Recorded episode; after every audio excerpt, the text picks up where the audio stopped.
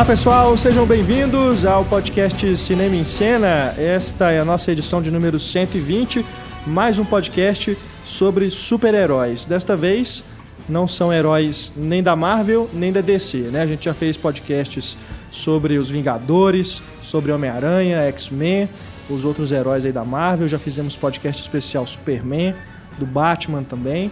Agora, como os super-heróis, né, ainda estão na moda e dificilmente vão sair de moda, né? A gente já tem filmes aí dessas duas de personagens dessas duas editoras previstos até 2020, né?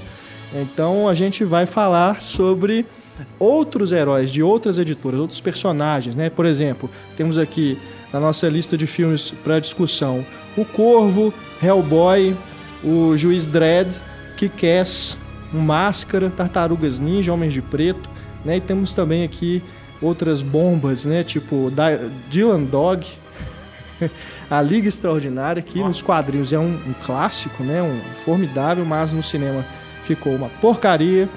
Enfim, vamos The discutir The Spirit. The Spirit eu gosto, vou defender. Nossa! Vou Meu defender Deus. The Spirit. Mas Somos daqui a pouco a gente chega lá. Mas a gravata tem que ser vermelha.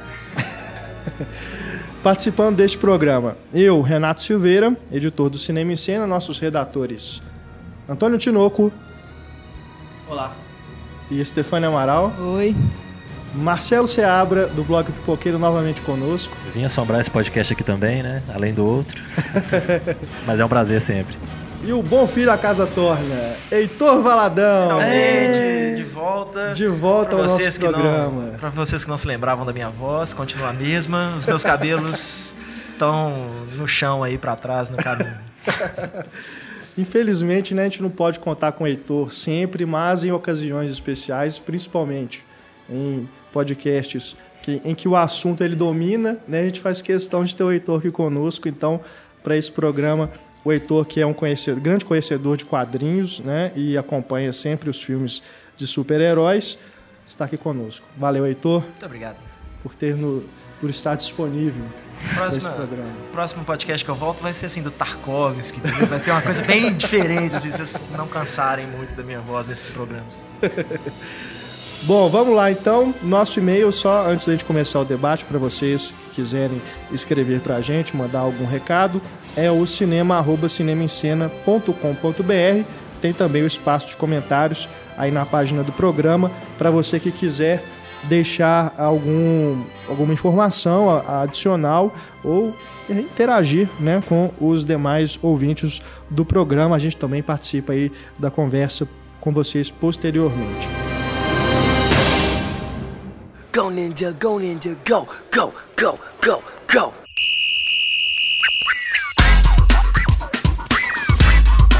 Bom, a gente está gravando esse programa na semana em que chega aos cinemas a nova versão de As Tartarugas Ninja. As Tartarugas Ninja que já tiveram três filmes lá nos anos 90, depois uma animação, né, em 2007, se eu não me engano, e agora retorna nessa produção de Michael Bay, Uau. Aliás, é uma bela propaganda enganosa, né? Que na, nas propagandas comerciais de televisão, pelo menos, aparece de Michael Bay. De Michael Nem Bay. Nem se menciona o diretor mesmo do filme, né? Que é o Jonathan Liebesman. Mas a moçada que deve estar achando que é o mesmo diretor do Transformers é. que faz Tartarugas Ninja. Imagina, o cara ser um pau mandado do Michael Bay tem que ser muito ruim de serviço, Nossa né? Senhora. Fazer a mesma coisa que foi feito com os robôs, né? Que, de, que viram carro só que agora com tartarugas grandes. Mas eu ainda prefiro o Jonathan Lisbon. Eu também. Não o Michael Bay. O cara não é nenhum. É, de uma, forma não é maravilha, não. Mas eu prefiro Batalha de Los Angeles a qualquer filme do Michael com Bay. Com certeza. é um páreo duro, viu? Que é uma, é uma é. bobagem. Mas eu, eu prefiro. Como filme, eu prefiro. As Tartarugas Ninjas, que nos quadrinhos, né, é um, é uma HQ muito cultuada, né? E bem diferente dos filmes que a gente já viu até agora. Bem né? diferente, né? São, elas são boca suja, é violento, tem muita coisa que foi amenizado porque no cinema fica bonitinho, né? Tratar aquilo ali como coisa para criança, né? E depois tem que vender bonequinho e tal. É, na verdade. Eu mesmo tenho os bonequinhos. Eu já, eu já tive, não tenho mais, mas. O negócio foi a série pra televisão, né? Inclusive no, no, nos quadrinhos, elas não tinham aquela coisa de cada uma ter uma bandana de uma cor, aqueles negócios, aquilo tudo foi criado pra, pro desenho animado. Né? Na televisão, onde a gente não via de vez em quando a gente viu o Donatello usando aquele bastão dele em alguém, né? Mas as espadas mesmo do Leonardo, É. o Sai do Rafael, ninguém nunca tomava uma espadada, uma facada, nem nada daquilo. Membros decepados, É. né? Essas coisas não tinha. Eram versões higiênicas das tartarugas ninja. Eu acho que o primeiro, o primeiro filme é um pouco mais violento, assim. Não é tão violento, mas é um pouco mais violento que o segundo. Acho que a partir daí eles diminuíram bem. O, segundo, que é o Segredo de Uz. Segredo de Uz. É o que tem Go Ninja, Go Ninja, Isso, Go Vanilla Ice. Vanilla Ice. Vanilla Ice. Sensacional. E, e- e é o mais legal, eles enfrentando diversos bandidos e vilões, essas coisas, e acho que ninguém tira, ninguém usa as espadas, eles usam o que tiver à mão ali, um cano, É uma lata de pizza, lixo. um guarda-chuva, eles usam. O Leonardo não encosta naquelas espadas dele lá pra nada. Impressionante. É, né, são filmes, pelo menos o terceiro eu me lembro muito pouco. O terceiro é que tem um negócio de samurai, Eles viajam no né? tempo. Eles- é. É. O terceiro eu me lembro muito Time. pouco, mas os outros dois eu revi várias vezes na, na minha infância, adolescência e eu gostei na época, né? Eu precisaria revisitar hoje para realmente Não faça ter isso. uma dimensão de que, que foi feito ali. Mas eu lembro que o- a maquiagem era, pelo menos, ela convencia, né? A, pra- a fantasia que Aqui eles no usavam. Brasil, né? como a maioria esmagadora das pessoas conheceu as Tartarugas Ninjas pelo desenho animado, né, que passava no, no finado show da Xuxa, é, o filme era, era extremamente fiel ao, ao desenho animado. É. Né? O problema é que os fãs dos quadrinhos provavelmente vomitavam ao ver aquilo ali, mas... Aí minha mãe me xinga até hoje porque é uma da- das primeiras lembranças que eu tenho dela ter me levado ao cinema pra ver um filme foi Tartarugas Ninja. E ela me xinga até hoje. Ah, as coisas que você me fazia ver era isso e Flintstones. É tudo que ela lembra. Marcelo, você é mais jovem do que eu pensava, então. Você ver como é que são Eu as lembro, eu coisas. lembro de ter ido por conta própria assistir essa porcaria no cinema. um e o dois. Eu precisava de um adulto responsável ainda. Pior os dois aqui que nem, né, tiveram oportunidade, né? Branca de Neve no cinema, gente, ó. Aham, sei, né? Da Kristen Stewart, né? Ai, ai. É, mas o, a Tartarugas Ninjas, o, o clima né, meio dark, né, meio sujo que tinha, né, o fato do líder deles ser um rato, né, tinha algumas coisas que eram bem interessantes, ainda mais pelo que o Renato falou, né, por aquela idade, né, naquela época. Então tem muita coisa que funcionava bacana. Um filme tipo o Howard, do Pato, por exemplo, nem na época pra mim não funcionou. Ah, que isso, É. pra mim funciona até hoje.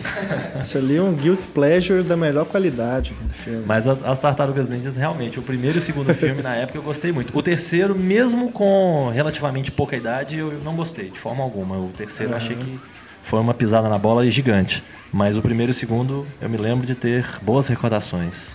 Eu me lembro tão pouco desses filmes que é melhor nem, nem comentar, assim, mas hoje, hoje eu vejo como no máximo isso, o produto de uma era. Porque. Funcionou, né? É. É, o- É, pra, pra valer três filmes, né? É. Os estúdios certamente ficaram felizes com os resultados financeiros, pelo menos. Teve uma, uma temporada musical também, né? Teve Eles um, apresentavam shows, o pessoal cantando. Uma Nossa, é turnê. mesmo, cara, eu lembro uma disso. turnê de. Verdade. turnê musical. Era um musical. Putz. Quando a gente achava que não dava pra ir mais baixo, né? Mas isso tem de tudo, né? Tem uma do Batman agora. a- Até, acho, que, se eu não me engano, encerrou recentemente a Teve o do Homem-Aranha. Homem-Aranha na Broadway. É, que mas deu uma problemada. É, mas acho que já saiu de cartaz, né? Uma coisa assim. Acredito que sim. Porque, e olha que não era nem assim, falavam que é, é, foi até que fez bastante sucesso enquanto esteve, na, enquanto esteve em cartaz, mas que deu tanto problema, tá, inclusive jurídico, no, no final das contas, que os produtores acharam que estava valendo mais a pena acabar com ele logo e Uhum. Mas o, o que mais me impressiona no- nessas adaptações é que sempre fica a promessa: ah, vamos resgatar esse espírito sombrio, né, do- dos quadrinhos e tudo, mas nunca conseguem. Se bobear, a animação é que chegou mais perto disso, É. porque é uma coisa que ainda assim é, é uma animação é mais voltada para o público infantil e tudo, mas pelo menos tem aquela questão ali do- das tartarugas estarem separadas, não é um filme de origem, né? Elas já estão. Já, é quase uma continuação. Pega no meio do. do- o, o filme já acredita assim, que o público conhece aqueles personagens, não precisa estabelecer nada. E aí elas se reúnem, né? Eles estão separadas. Eles têm É, profissões, que começa né? o filme, Eles se né? ocupam. E tem umas cenas de luta muito boas, né? É. São bem, bem feitas. É, por incrível que pareça, apesar de ser um desenho, né, que normalmente é visto, né, er- erroneamente pelas pessoas como uma coisa infantil, eu acho que é o que chegou mais longe, é o que ficou mais interessante, que respeitou um pouco mais a, né, a origem dos personagens. É. E é, realmente, é igual você falou, já pega o pessoal no meio do caminho, com uma história nova, com uma história interessante, tira né, o Leonardo do grupo e, e ele vai né, filosofar, pensar na vida e coisa e tal. E é, realmente é uma proposta bem interessante. De tudo que eu já vi das Tartarugas Ninjas, é o mais legal. É. Agora esse novo aí, a gente ainda não, ninguém aqui da mesa assistiu ainda. No papo de redação, nosso próximo programa, a gente fala sobre o filme, mas pelos comentários a gente já está vendo que é um pés atrás, subproduto né? do Michael Bay mesmo, né? Explosões e as tartarugas. câmera lenta. Tiraram, só trocaram os Transformers pelo, pelas tartarugas. Mas é assim como Transformers funcionou E nas tem a Megan Fox ainda. É, tem a Megan Fox. Mas como Transformers também funcionou na bilheteria, Tartarugas É. também estão funcionando. Já né? tem o dois anunciado, Já né? anunciaram dois, já. É, na verdade, hoje em dia, uma das coisas que os estúdios fazem é isso, né? Primeiro fim de semana de estreia, é, ó, não, interessa quanto que vai arrecadar. Ele, ele estreou bem, então já anunciam a continuação. Inclusive para filmes que, se você for olhar, não foram um grande sucesso de bilheteria assim. Tipo Branca de Neve e o Caçador, né? Logo de cara a Universal anunciou então a continuação e tal. O filme fez 300, 300 e poucos milhões no final das contas né, que a um custo de quase 150 milhões. Não tem, e também não tem grandes campanhas de marketing, né, é, Uhum. produtos associados, nem nada disso. Então não é um caso assim, pô, o filme arrebentou, vamos fazer uma continuação. É aquela coisa que hoje o estúdio é uma forma do estúdio tentar bancar, bancar o filme que está em cartaz ainda. Ó, olha como é que nosso filme é bom, vamos fazer uma continuação. Anuncia-se isso internet afora, né, na, na mídia afora, para talvez as pessoas pensarem, olha, né, se tanta gente está indo ver esse filme, deve ser legal, eu vou ver também. E tem É. que manter atenção, né, sobre o filme também. Então, você cria uma notícia do zero, do nada, e fala, vamos fazer o filme 2. Aí as pessoas falam do 1. Um, É. E se por algum motivo der errado depois, a gente cancela. Exatamente. Fizeram com uma noite de crime também, que o 2 foi bem criticado, né? Mas assim que saiu o 1 um e fez aquele sucesso todo de bilheteria, Já anunciaram. direto. É. É, e o 2 chegou sem fazer barulho nenhum, né? tô- chegou debaixo de um tanto de crítica. e- Já estreou? Nos Já. Estados Unidos já. Pô, E, e foi bem, sabendo. é um Tá filme vendo? de baixíssimo orçamento, né? E faturou, se eu não me engano, nos Estados Unidos já faturou quase 70 milhões, uma coisa assim. O filme Uhum. É. já, já, tava, já tá pedindo mais É, uma continuação. mais um. Vai Vai, ser virar mais uma outra dessas- série, né? Igual Jogos Mortais, para, Atividade Exatamente. Paranormal. É. Agora, eu, eu li, um, parece que é boato ainda, de que há um plano de fazer crossover entre Tartarugas e Transformers. Nossa. Porque tá tudo sob a, sob a empresa do Michael Bay lá, né? Imagina, vai, vai- virou moda agora isso também, né? De fazer o- os universos, né? Esse é uma, uma grande desvantagem do que a Marvel fez, né? Dela criar esse universo com Se bem que agora eu tô, eu tô na dúvida se era o G.I. Joe com Transformers ou se era Tartarugas com Transformers. De toda forma. É, de qualquer jeito ia ser uma coisa esdrúxula, né? É, É, de qualquer jeito, estão todos na, debaixo da Paramount. é. Mas eh, esse que é o problema da Marvel querer fazer esse universo dela coeso, porque agora os estúdios querem isso, né? Todo mundo quer isso. Pois é. Então, uma adaptação ali só de um personagem que não vai ter muita muita ligação, né? Não tem como você fazer outros filmes, outros personagens e sair ligando isso aí com personagens realmente populares.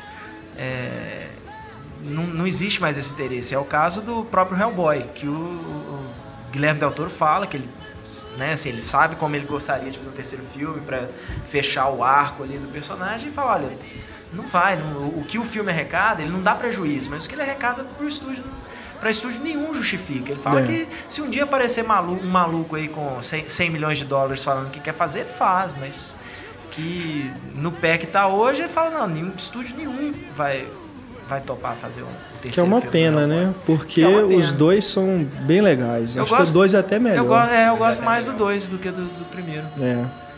Na hora, na hora É, que você o- tira do caminho aquela origin story, assim, né? Você já tem uma, uma- uma liberdade maior. É, pra mim é o que tá acontecendo com todos esses filmes da Marvel. É, o 2 sempre tem essa vantagem de já poder partir de alguma coisa acontecendo, né? Exatamente. Pra mim, o Capitão América 2, por mais que eu goste do primeiro, mas em termos de, de história, né, assim, em termos de roteiro, o 2 é muito melhor. O, o Thor 2, apesar de ser um filme meio meio complicado, assim, tem uns probleminhas de direção e de montagem, mas o, o fato de né, do, você não ter mais ficar mostrando ali quem é esse cara, ainda mais tratando da Marvel, né, que todo mundo é igual, é sempre um heróizinho egoísta que descobre o seu erro, tal, né, e aí, né, para se redimir se torna um super-herói, todos, com exceção do Capitão América, claro, porque é o mais legal não é à toa que ele é o mais legal. que ele é legal desde o começo. Mas Homem de Ferro, Thor, todo, uhum. o próprio Peter Quill no Guardiões da Galáxia, né, o Star-Lord, é, todo mundo é isso. Ah, é um babaca, um egoísta. Olha como eu era um babaca, um egoísta. Mas lá dentro, bem lá dentro... É, na verdade eu não sou um babaca egoísta. Isso era só uma, uma defesa, é. né, uma carapuça que eu vesti. Não que os filmes sejam ruins, não estou falando que são ruins. Eu né, sou, sou fã, gosto muito do trabalho da Marvel. Inclusive Mas... eu vi o Guardiões da Galáxia ontem de novo. E é muito é, bom. mais um que eu. eu não, não, de novo, não achei ruim. Mas de repente o povo saindo do cinema falando melhor filme da Marvel. Pô, nem de perto.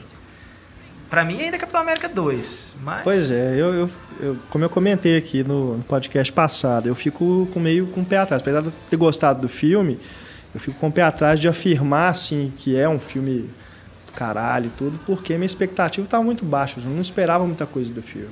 Igual o primeiro Homem de Ferro, que a gente foi ver o filme assim, meio, meio ah, mas Homem de Ferro, será que rende alguma coisa? E você revendo o filme depois, ele dá uma caída boa. Não sei se vai acontecer o mesmo com Guardiões, mas... É, mas... Para mim, nenhum, nenhum dos filmes da Marvel se se sustentam bem nas revisões. Porque é isso, eles são muito parecidos, a historinha é, é sempre essa mesma coisa do, do, né, do, do, cara chato que fica legal. Né? Por isso que eu acho que o Capitão América, se o primeiro Capitão América, ele se sustenta melhor. Porque ele é o cara legal que fica legal e mais forte, né? Exatamente. É. Mostrando assim, né, nice guys, not always finish last. Né? Mas, mas pelo menos é diferente, ele sai desse gestão é. da Marvel. Apesar de ter o mesmo gesto da Marvel, que tem que acabar com ele, né, sendo. já chegando no, no, no presente, aquele tipo de coisa. Mas já tem o gesto da Marvel para querer unir todo mundo. É, até em termos visuais mesmo, todos os filmes meio que se parecem. Sim, sim. Né? Então, eu, isso eu falo, a Marvel não seria o que ela é hoje se não fosse o John Favreau na direção do primeiro Homem de Ferro. Né? Que ele criou aquilo ali, deu muito certo. E aí a Marvel. É. Então, ó, né, time que tá ganhando não se mexe, vamos nessa. Agora, essa questão também de você fugir do, do universo que já foi criado, da fórmula que já foi criada, e fugir também dessa questão da expectativa né, que, que se cria em torno, também não é receita né, para dar certo. Porque a gente tem aí alguns exemplos né, do, dos filmes que a gente vai falar sobre eles aqui hoje.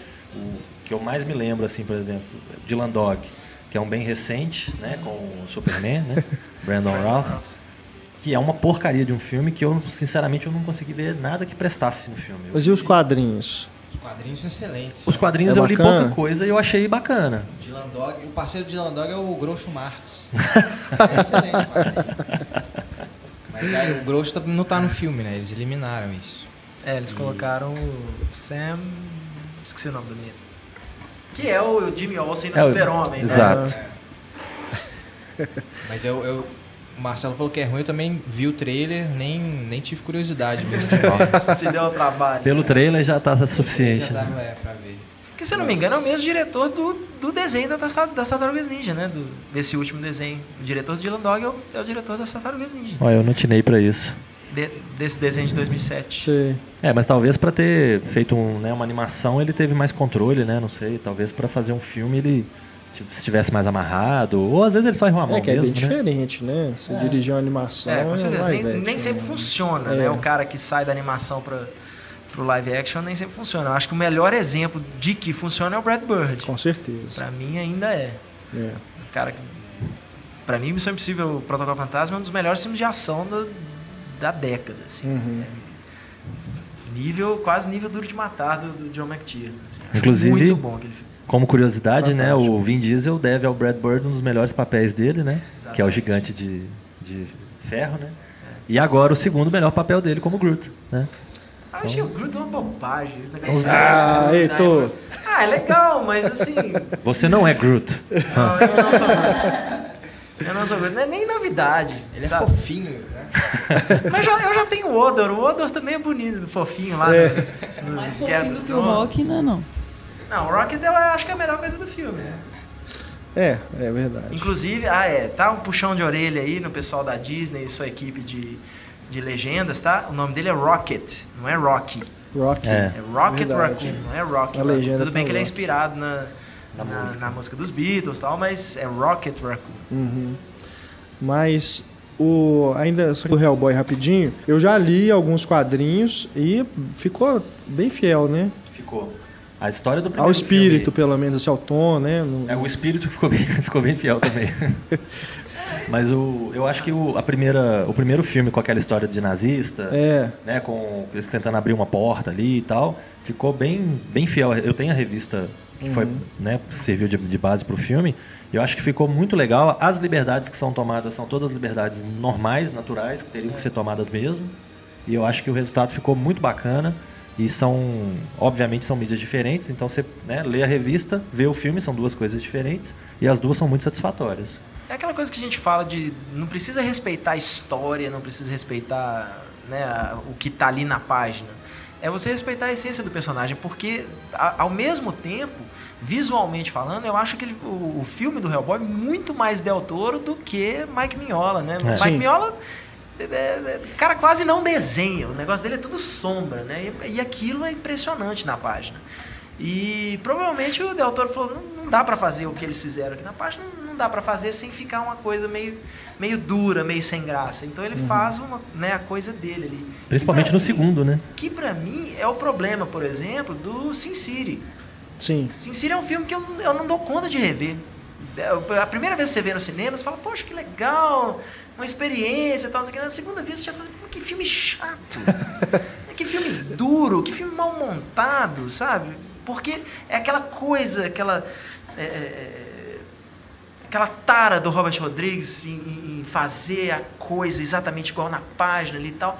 É tudo tão duro. Ainda mais tendo o Frank Miller do lado, percebe né? que os atores não estavam não estavam atuando juntos naquela É. hora, eles não, não se olham, né, assim para não, não ficar aquela coisa de deles não estarem realmente se olhando, então bota um de costas pro outro para para isso aparecer menos, mas você vê exatamente que que eles não estavam, né? Muitas vezes eles não estavam juntos em cena, e tal.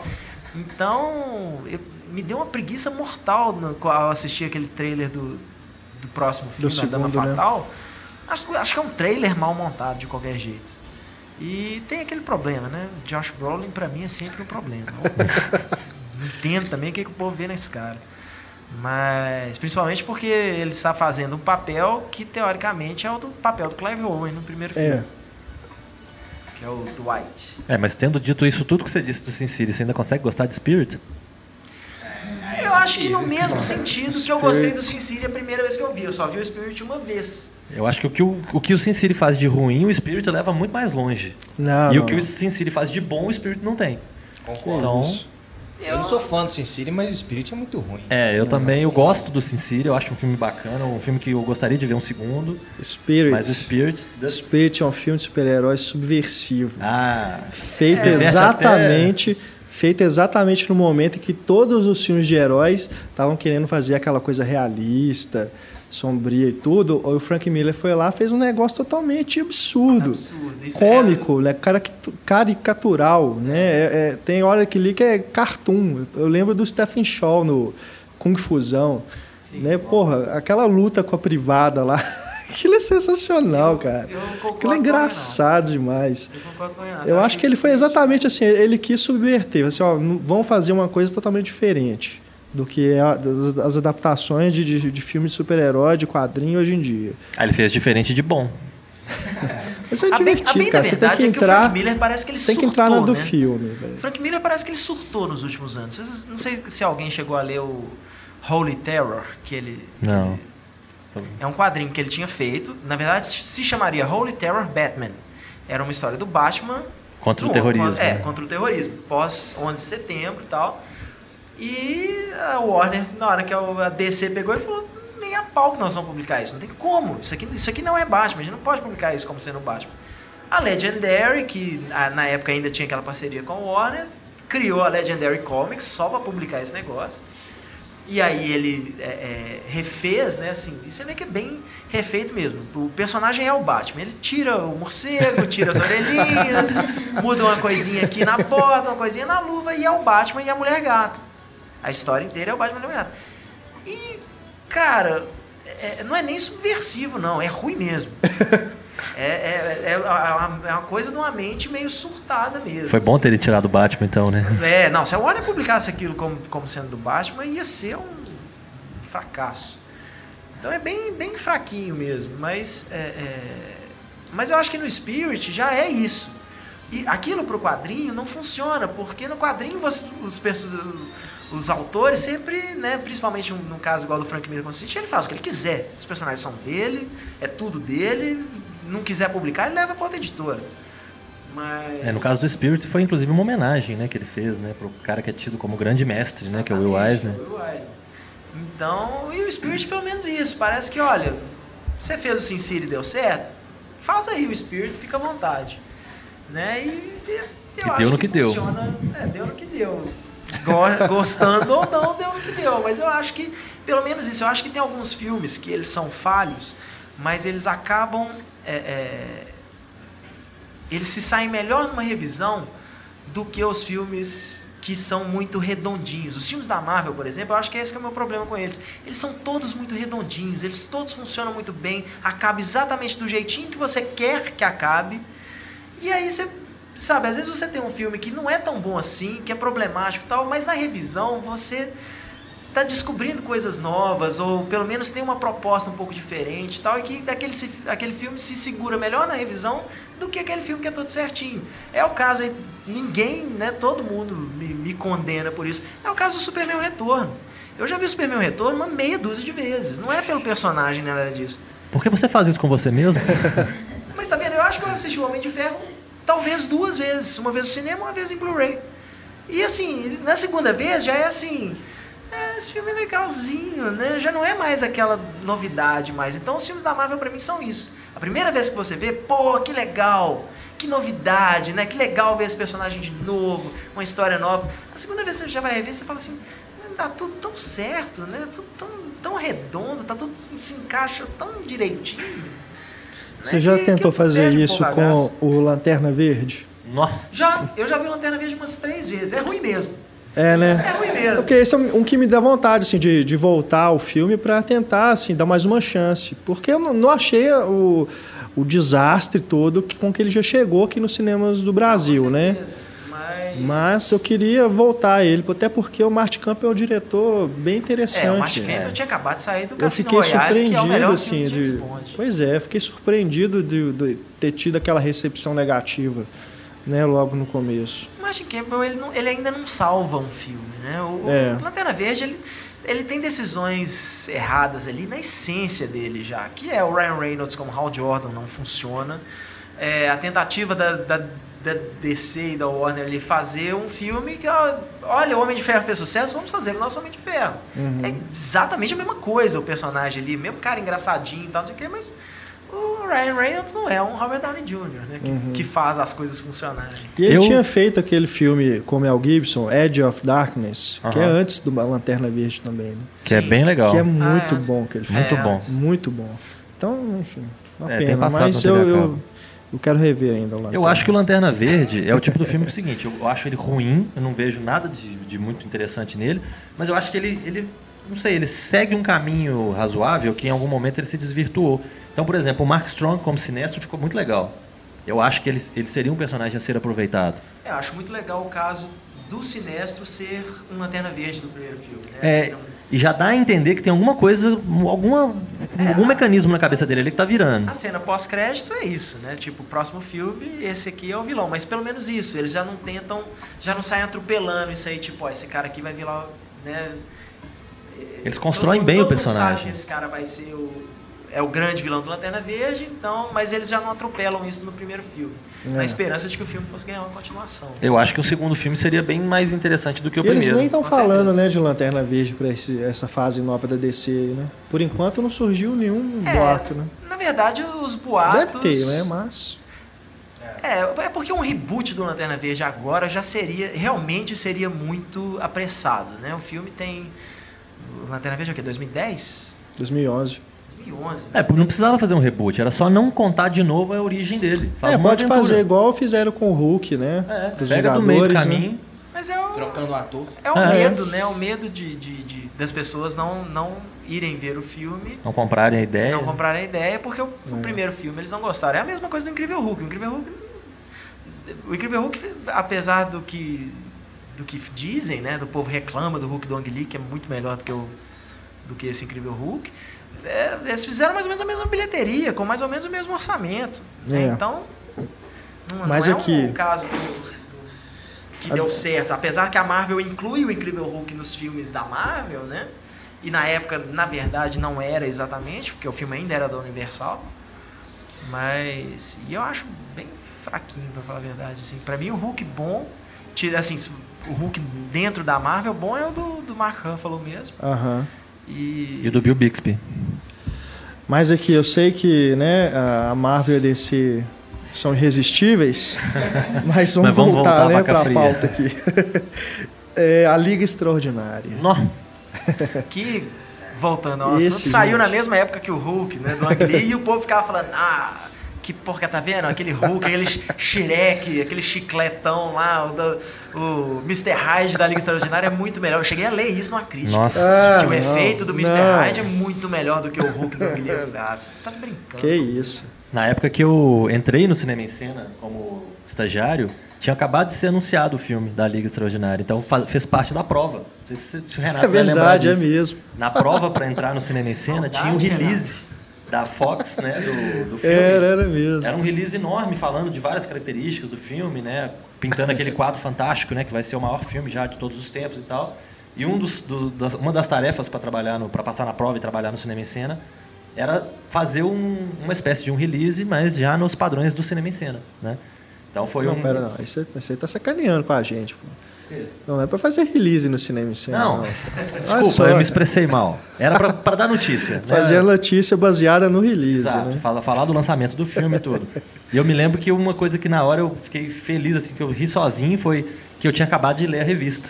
Eu tinha acabado de ler a, a coleção toda da, da Liga Extraordinária. É muito boa. Nossa, cara. É do Então, Alan Moore, né? É, do Alan Moore. E para variar, né, ele nem quis saber de nada, ele virou as É. costas de cara, né? E dessa vez ele teve razão. Então, Muito boa. Nossa. Eu li só a primeira. Tem mais Tem quantas continuações? Tem- eu Só só, fiquei uma? sabendo da segunda, se teve mais eu não vi. É, mas a eu segunda já a não é, a segunda já não é tão legal quanto a primeira não. A primeira é muito bacana, os personagens que ele usa são muito bacanas e é um conceito hoje que, por exemplo, está em Penny Dreadful, né? Na- É exatamente o que eu ia falar. Na Você- série, você quer né? uma adaptação da Liga Extraordinária e você vê Penny Dreadful na- aqui na HBO, lá no Showtime, né? É, eu acho, é, não sei. É, eu, eu vejo na HBO, então. É. Mas Mas tem uma série também que tá vindo aí, né? Da Liga Extraordinária. Ah, é? Saiu a notícia, tem, tem no Cinema em Cena, inclusive. Eles estavam, pelo menos, com a intenção de fazer uma série baseada na Liga, ignorando completamente o filme, né? Penny Mas Dreadful tenta ser mais terror, né, do que novo. realmente a Liga Extraordinária. São personagens clássicos do, da literatura de terror. Mas, e eu até não sei, eu cheguei até talvez o quarto, quinto episódio, Eu também. assim, achando meio chata a série. Dizem que engata depois, né? Tomara. Mas Essa, é, Penny Dreadful e The Leftovers. Acho que É, achei duas- todas duas bem chatinhas, assim. Não consegui engrenar ainda. Mas Agora- o, que, o que que não deu certo no filme da Liga? Foi o diretor, eu acredito. É, Pra mim, eu acho que é o começar. principal culpado, né? Que é o diretor do Blade. Então, É. do Blade, é o Stephen, Stephen Norton. Norton. É. Que depois da Lei Extraordinária meio que se auto-baniu né? de Hollywood. É. Que ele caçava briga Cara esperto, né, no, né? no, no set com o Sean Connery. É, os dois se desentenderam É. várias vezes nas filmagens. Mas é um. Ah, cara, é um, é um filme. Infelizmente, como a maioria das coisas que a Fox tem feito com esse tipo de material, é isso. Eles não estão preocupados em fazer uma adaptação daquele material. Eles estão interessados em fazer um filme para atender o máximo de público possível. Eu entendo, né, é, financeiramente falando, faz sentido. Mas então que pegue coisas que, que já têm um apelo para o público em geral, né? Não pega uma coisa que você vai ter que desvirtuar completamente aquela obra e tentar transformar ela num- numa coisa diferente, porque até isso eles inserem o, Tom Sawyer, né? o Tom Sawyer na história, Personagens que que não, não tem. estão na revista, né? O É, o Tom Sawyer é, o, é a Dorian forma Gray do... também não tá na, na Tá, revista. não. É, o Tom Sawyer é uma forma de os americanos se identificarem, né? Porque afinal de contas, no meio dessas figuras tarimbadas e poderosas e tal, tem um, um Como gente se- como a gente. Como se o americano não gostasse do Sean Connery, né? A Rocha já tinha saído uns anos atrás ali, É. o Sean Connery fazendo papel de ação. Aliás, acho que o Sean Connery fez mais filme de ação na velhice do que na, no- na É, se juventude. bobear foi.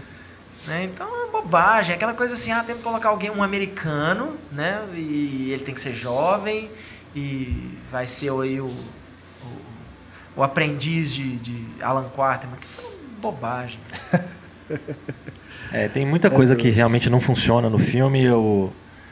A própria interação da equipe, É, né? os personagens, eles não, não. funciona. A coisa que no Hellboy funciona muito bem. É. São personagens que você está acabando de conhecer, né? Se eu não me engano, na Liga Extraordinária, se eu não me engano, não. Na primeira, no primeiro livro da Liga Extraordinária, o personagem principal ainda é a Mina Harker, não é o É. Alan É. Aham. Ele é massa na- ali também, é praticamente o segundo ali mais, que mais aparece. Mas o grande personagem, ali, o líder da equipe é a Mina Harker. Ele, inclusive, o Alan Quarterman era, era pra ser um cara mais dark também, né? Tipo, mais sofrido, né? E tal, e não bonitão, né? Do Sean Connery. É, eu imaginava na hora que você lê o quadrinho, principalmente pelo traço do Kevin O'Neill, você imagina um cara tipo John Hurt ou Ian McKellen, né, na- no papel do, do Alan Quarterman, que ele é bem, bem velhinho, magrilinho ali e tal, e de repente chega o Sean Connery com a pose de James Bond dele ainda e tal. É. Com aquele sotaque. É, sei lá. E a revista ela termina de uma forma tão legal, né? Já dando a dica do de como que vai continuar. Dá um gancho, né? É. Bacana. No filme o final é terrível. Aquela é, mão. o, a forma como, como colocam o M também, eu acho que não, não funciona, né? Não, No, não. no primeiro minuto de filme, né, alguém grita James, não sei o quê, aí você já fala, ah, James Moriarty, pronto, né? Se era pra ter alguma surpresa de quem é o vilão do É. filme, ferrou ele na hora, né? Então acho que muita coisa não, não funciona. É a, a própria menina que faz a Mina Murray, né, a Peta Wilson, É. o que mais que ela fez? Ela fez Nikita, fez isso e... La Femme Nikita fez dois segundos ali em Superman Returns. Ela é a, a chefe de, de bordo lá do avião, naquela cena do começo lá. E pronto, né? Caindo. Sumiu, ela não né? emplacou mais nada. É, pouco depois o Sean Connery aposentou, essa menina não fez mais nada, o diretor também não. O filmezinho, né? Dos infernos, né? Triste isso, né? Os caras igual o Sean Connery aposentam com os filmes igual esse. O Gene Hackman, É, é duro, nossa. Gene Hackman aposenta com Welcome to Mooseport, né? É. Os, os caras tinham que aposentar com Vida Por cima, Bang, né? Um filmaço aí. Na hora que falaram que... Eu não, agora eu não lembro. No Lobo de Wall Street, afinal, tem o voice-over do Gene Hackman, não? Pois é, diz que é Não, aquele né? comercial no começo da, da empresa do, do Ah, DiCaprio, é ele que narra, mas eu honestamente não, eu não, percebi. não reparei. É. E nos Na- créditos na hora não, não reparei. tem o nome dele. Então, se ele fez, foi só uma coisa afetiva mesmo, né? Ou então é lenda urbana, né? afetiva. É, Mas- isso era o boato que surgiu na época. É. né? Na época que eles estavam rodando o filme. De toda forma, mesmo que seja ele, É muito a pouco, última, é. a última vez que a gente lembra de ter visto Gene Hackman é nesse filme, nessa comédia boba, né? É complicado. Antes, e o pior é isso, né? Eu- Eu tô vendo a hora que o Robert De Niro, por exemplo, inventar de, de aposentar. Vai fazer um Fokker coisa ruim que ele tá 6, fazendo. né? Pois é. E vai aposentar. Tanta coisa ruim que ele anda fazendo. O próprio É. Deus o tem, o próprio Robin Williams. Ultimamente só faz É. assim, bomba. Verdade.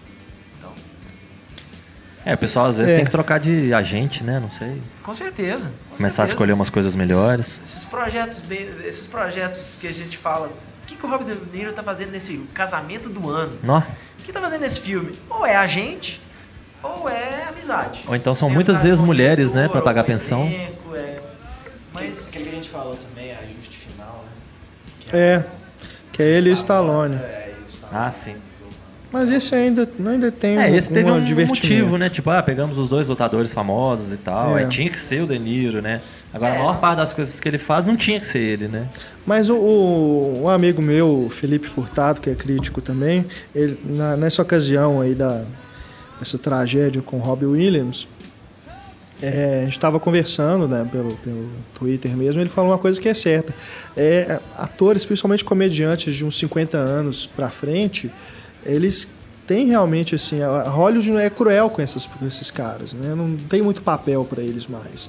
Então não só o Robbie Williams, mas o Steve Martin deu uma sumida, né?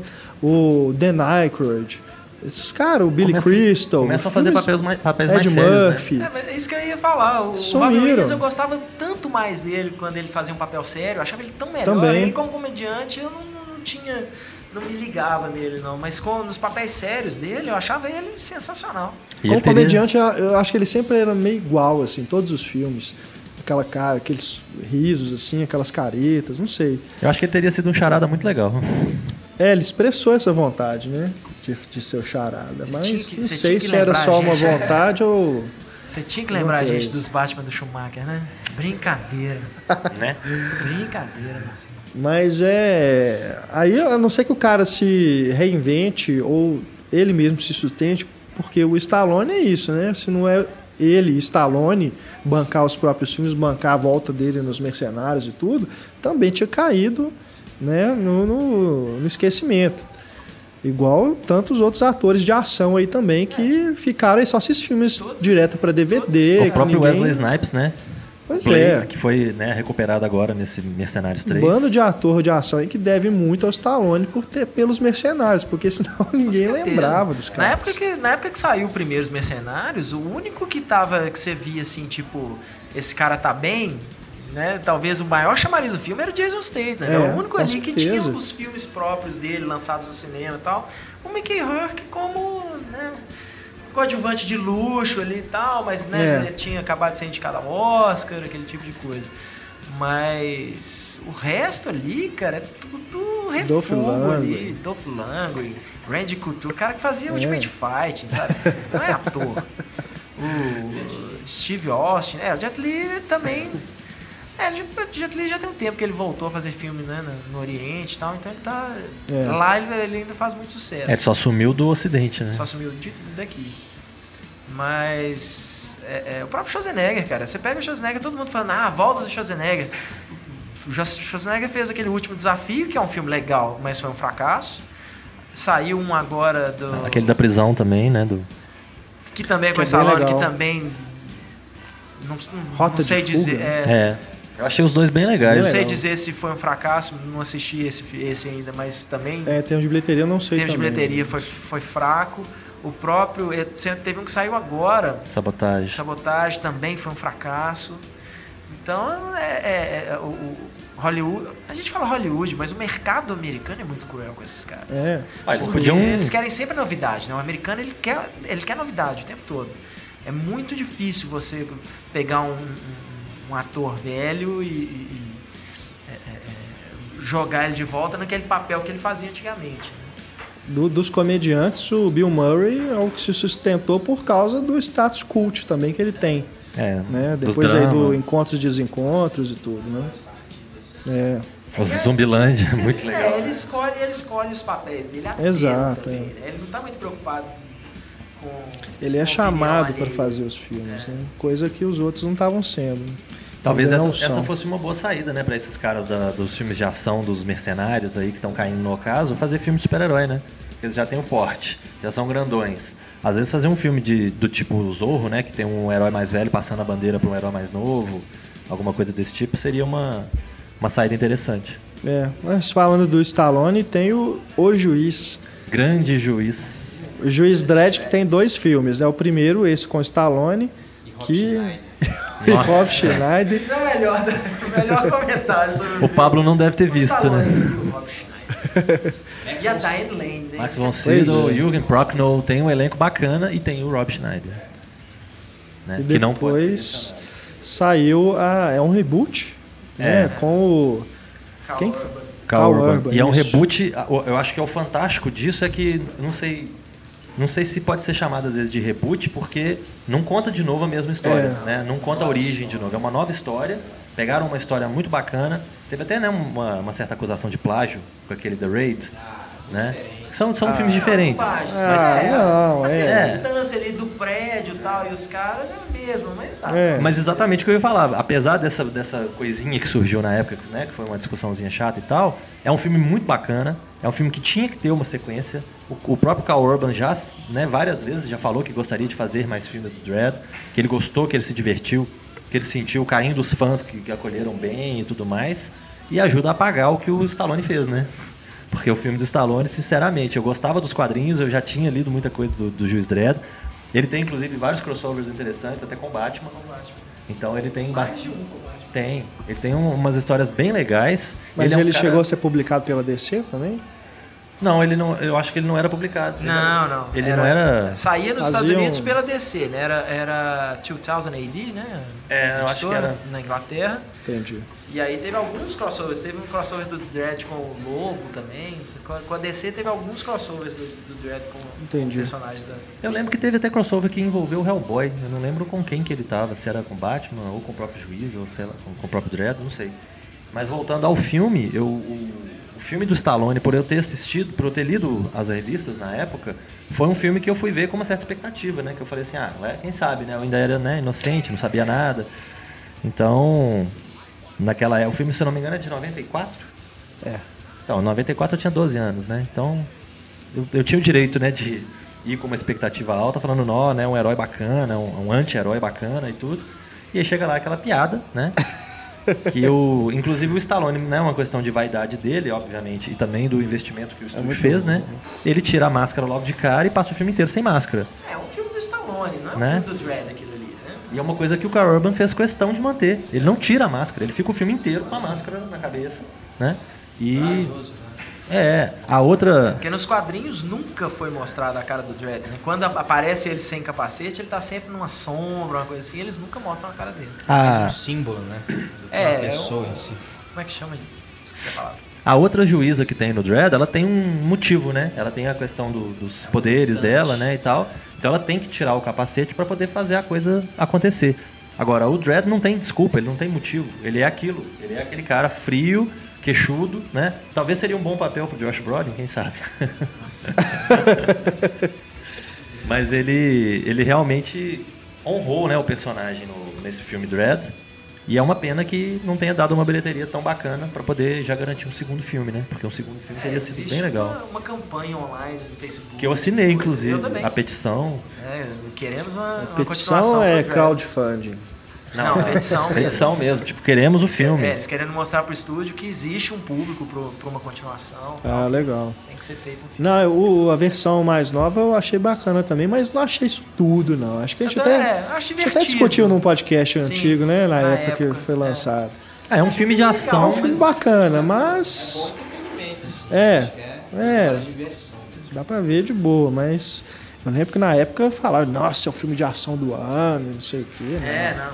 Por aí também não, né? É, o problema é que essas adaptações de, de personagens, de, de personagens de editoras menores ou personagens desconhecidos e tal, eles normalmente serviam para transformar num filme daquele cara. Então, o próprio Blade, quando apareceu, ele não era um Blade, não era uma adaptação dos quadrinhos da Marvel, era um filme de ação do Wesley Snipes. Não era uma coisa para promover a editora, a Marvel e tal. Aquilo ali, aquela era a fase negra dos quadrinhos ali. Era exatamente essa a, época que saiu o Blade. O Homem de Preto, né? Não, não são filmes que o povo estava interessado em fazer uma adaptação dos quadrinhos. É, ó, vamos pegar o assunto disso, né? Pra gente não ser processado por plágio, vamos falar que a gente compra os direitos desses quadrinhos, então. Né? Às vezes aquela coisa assim, pô, se tivesse uma agência que, que investigasse alienígenas na Terra. Ah, já existe isso, ó, essa revistinha aqui, que pouca gente conhece. Não, não, então compra os direitos aí e a gente faz nosso filme baseado nisso aí pra não, não tomar um processo. E o Blade é meio que a mesma coisa. É um, é, é um filme do Wesley Snipes, o primeiro Blade. É, O segundo, felizmente, é um filme do Del Toro, eu acho já bem superior. com e o terceiro é melhor a gente nem tocar no assunto. porque O terceiro enterrou, né, os É. personagens. Nossa, não. E o Corvo? O Corvo é muito legal. O primeiro, né? O Corvo. O primeiro. É, o primeiro. Pois é, eu até comentei com o Antônio que esse eu também precisava rever. Mas acabou que não deu tempo, porque num dia morre o Robbie Williams, depois a Lauren Bacall.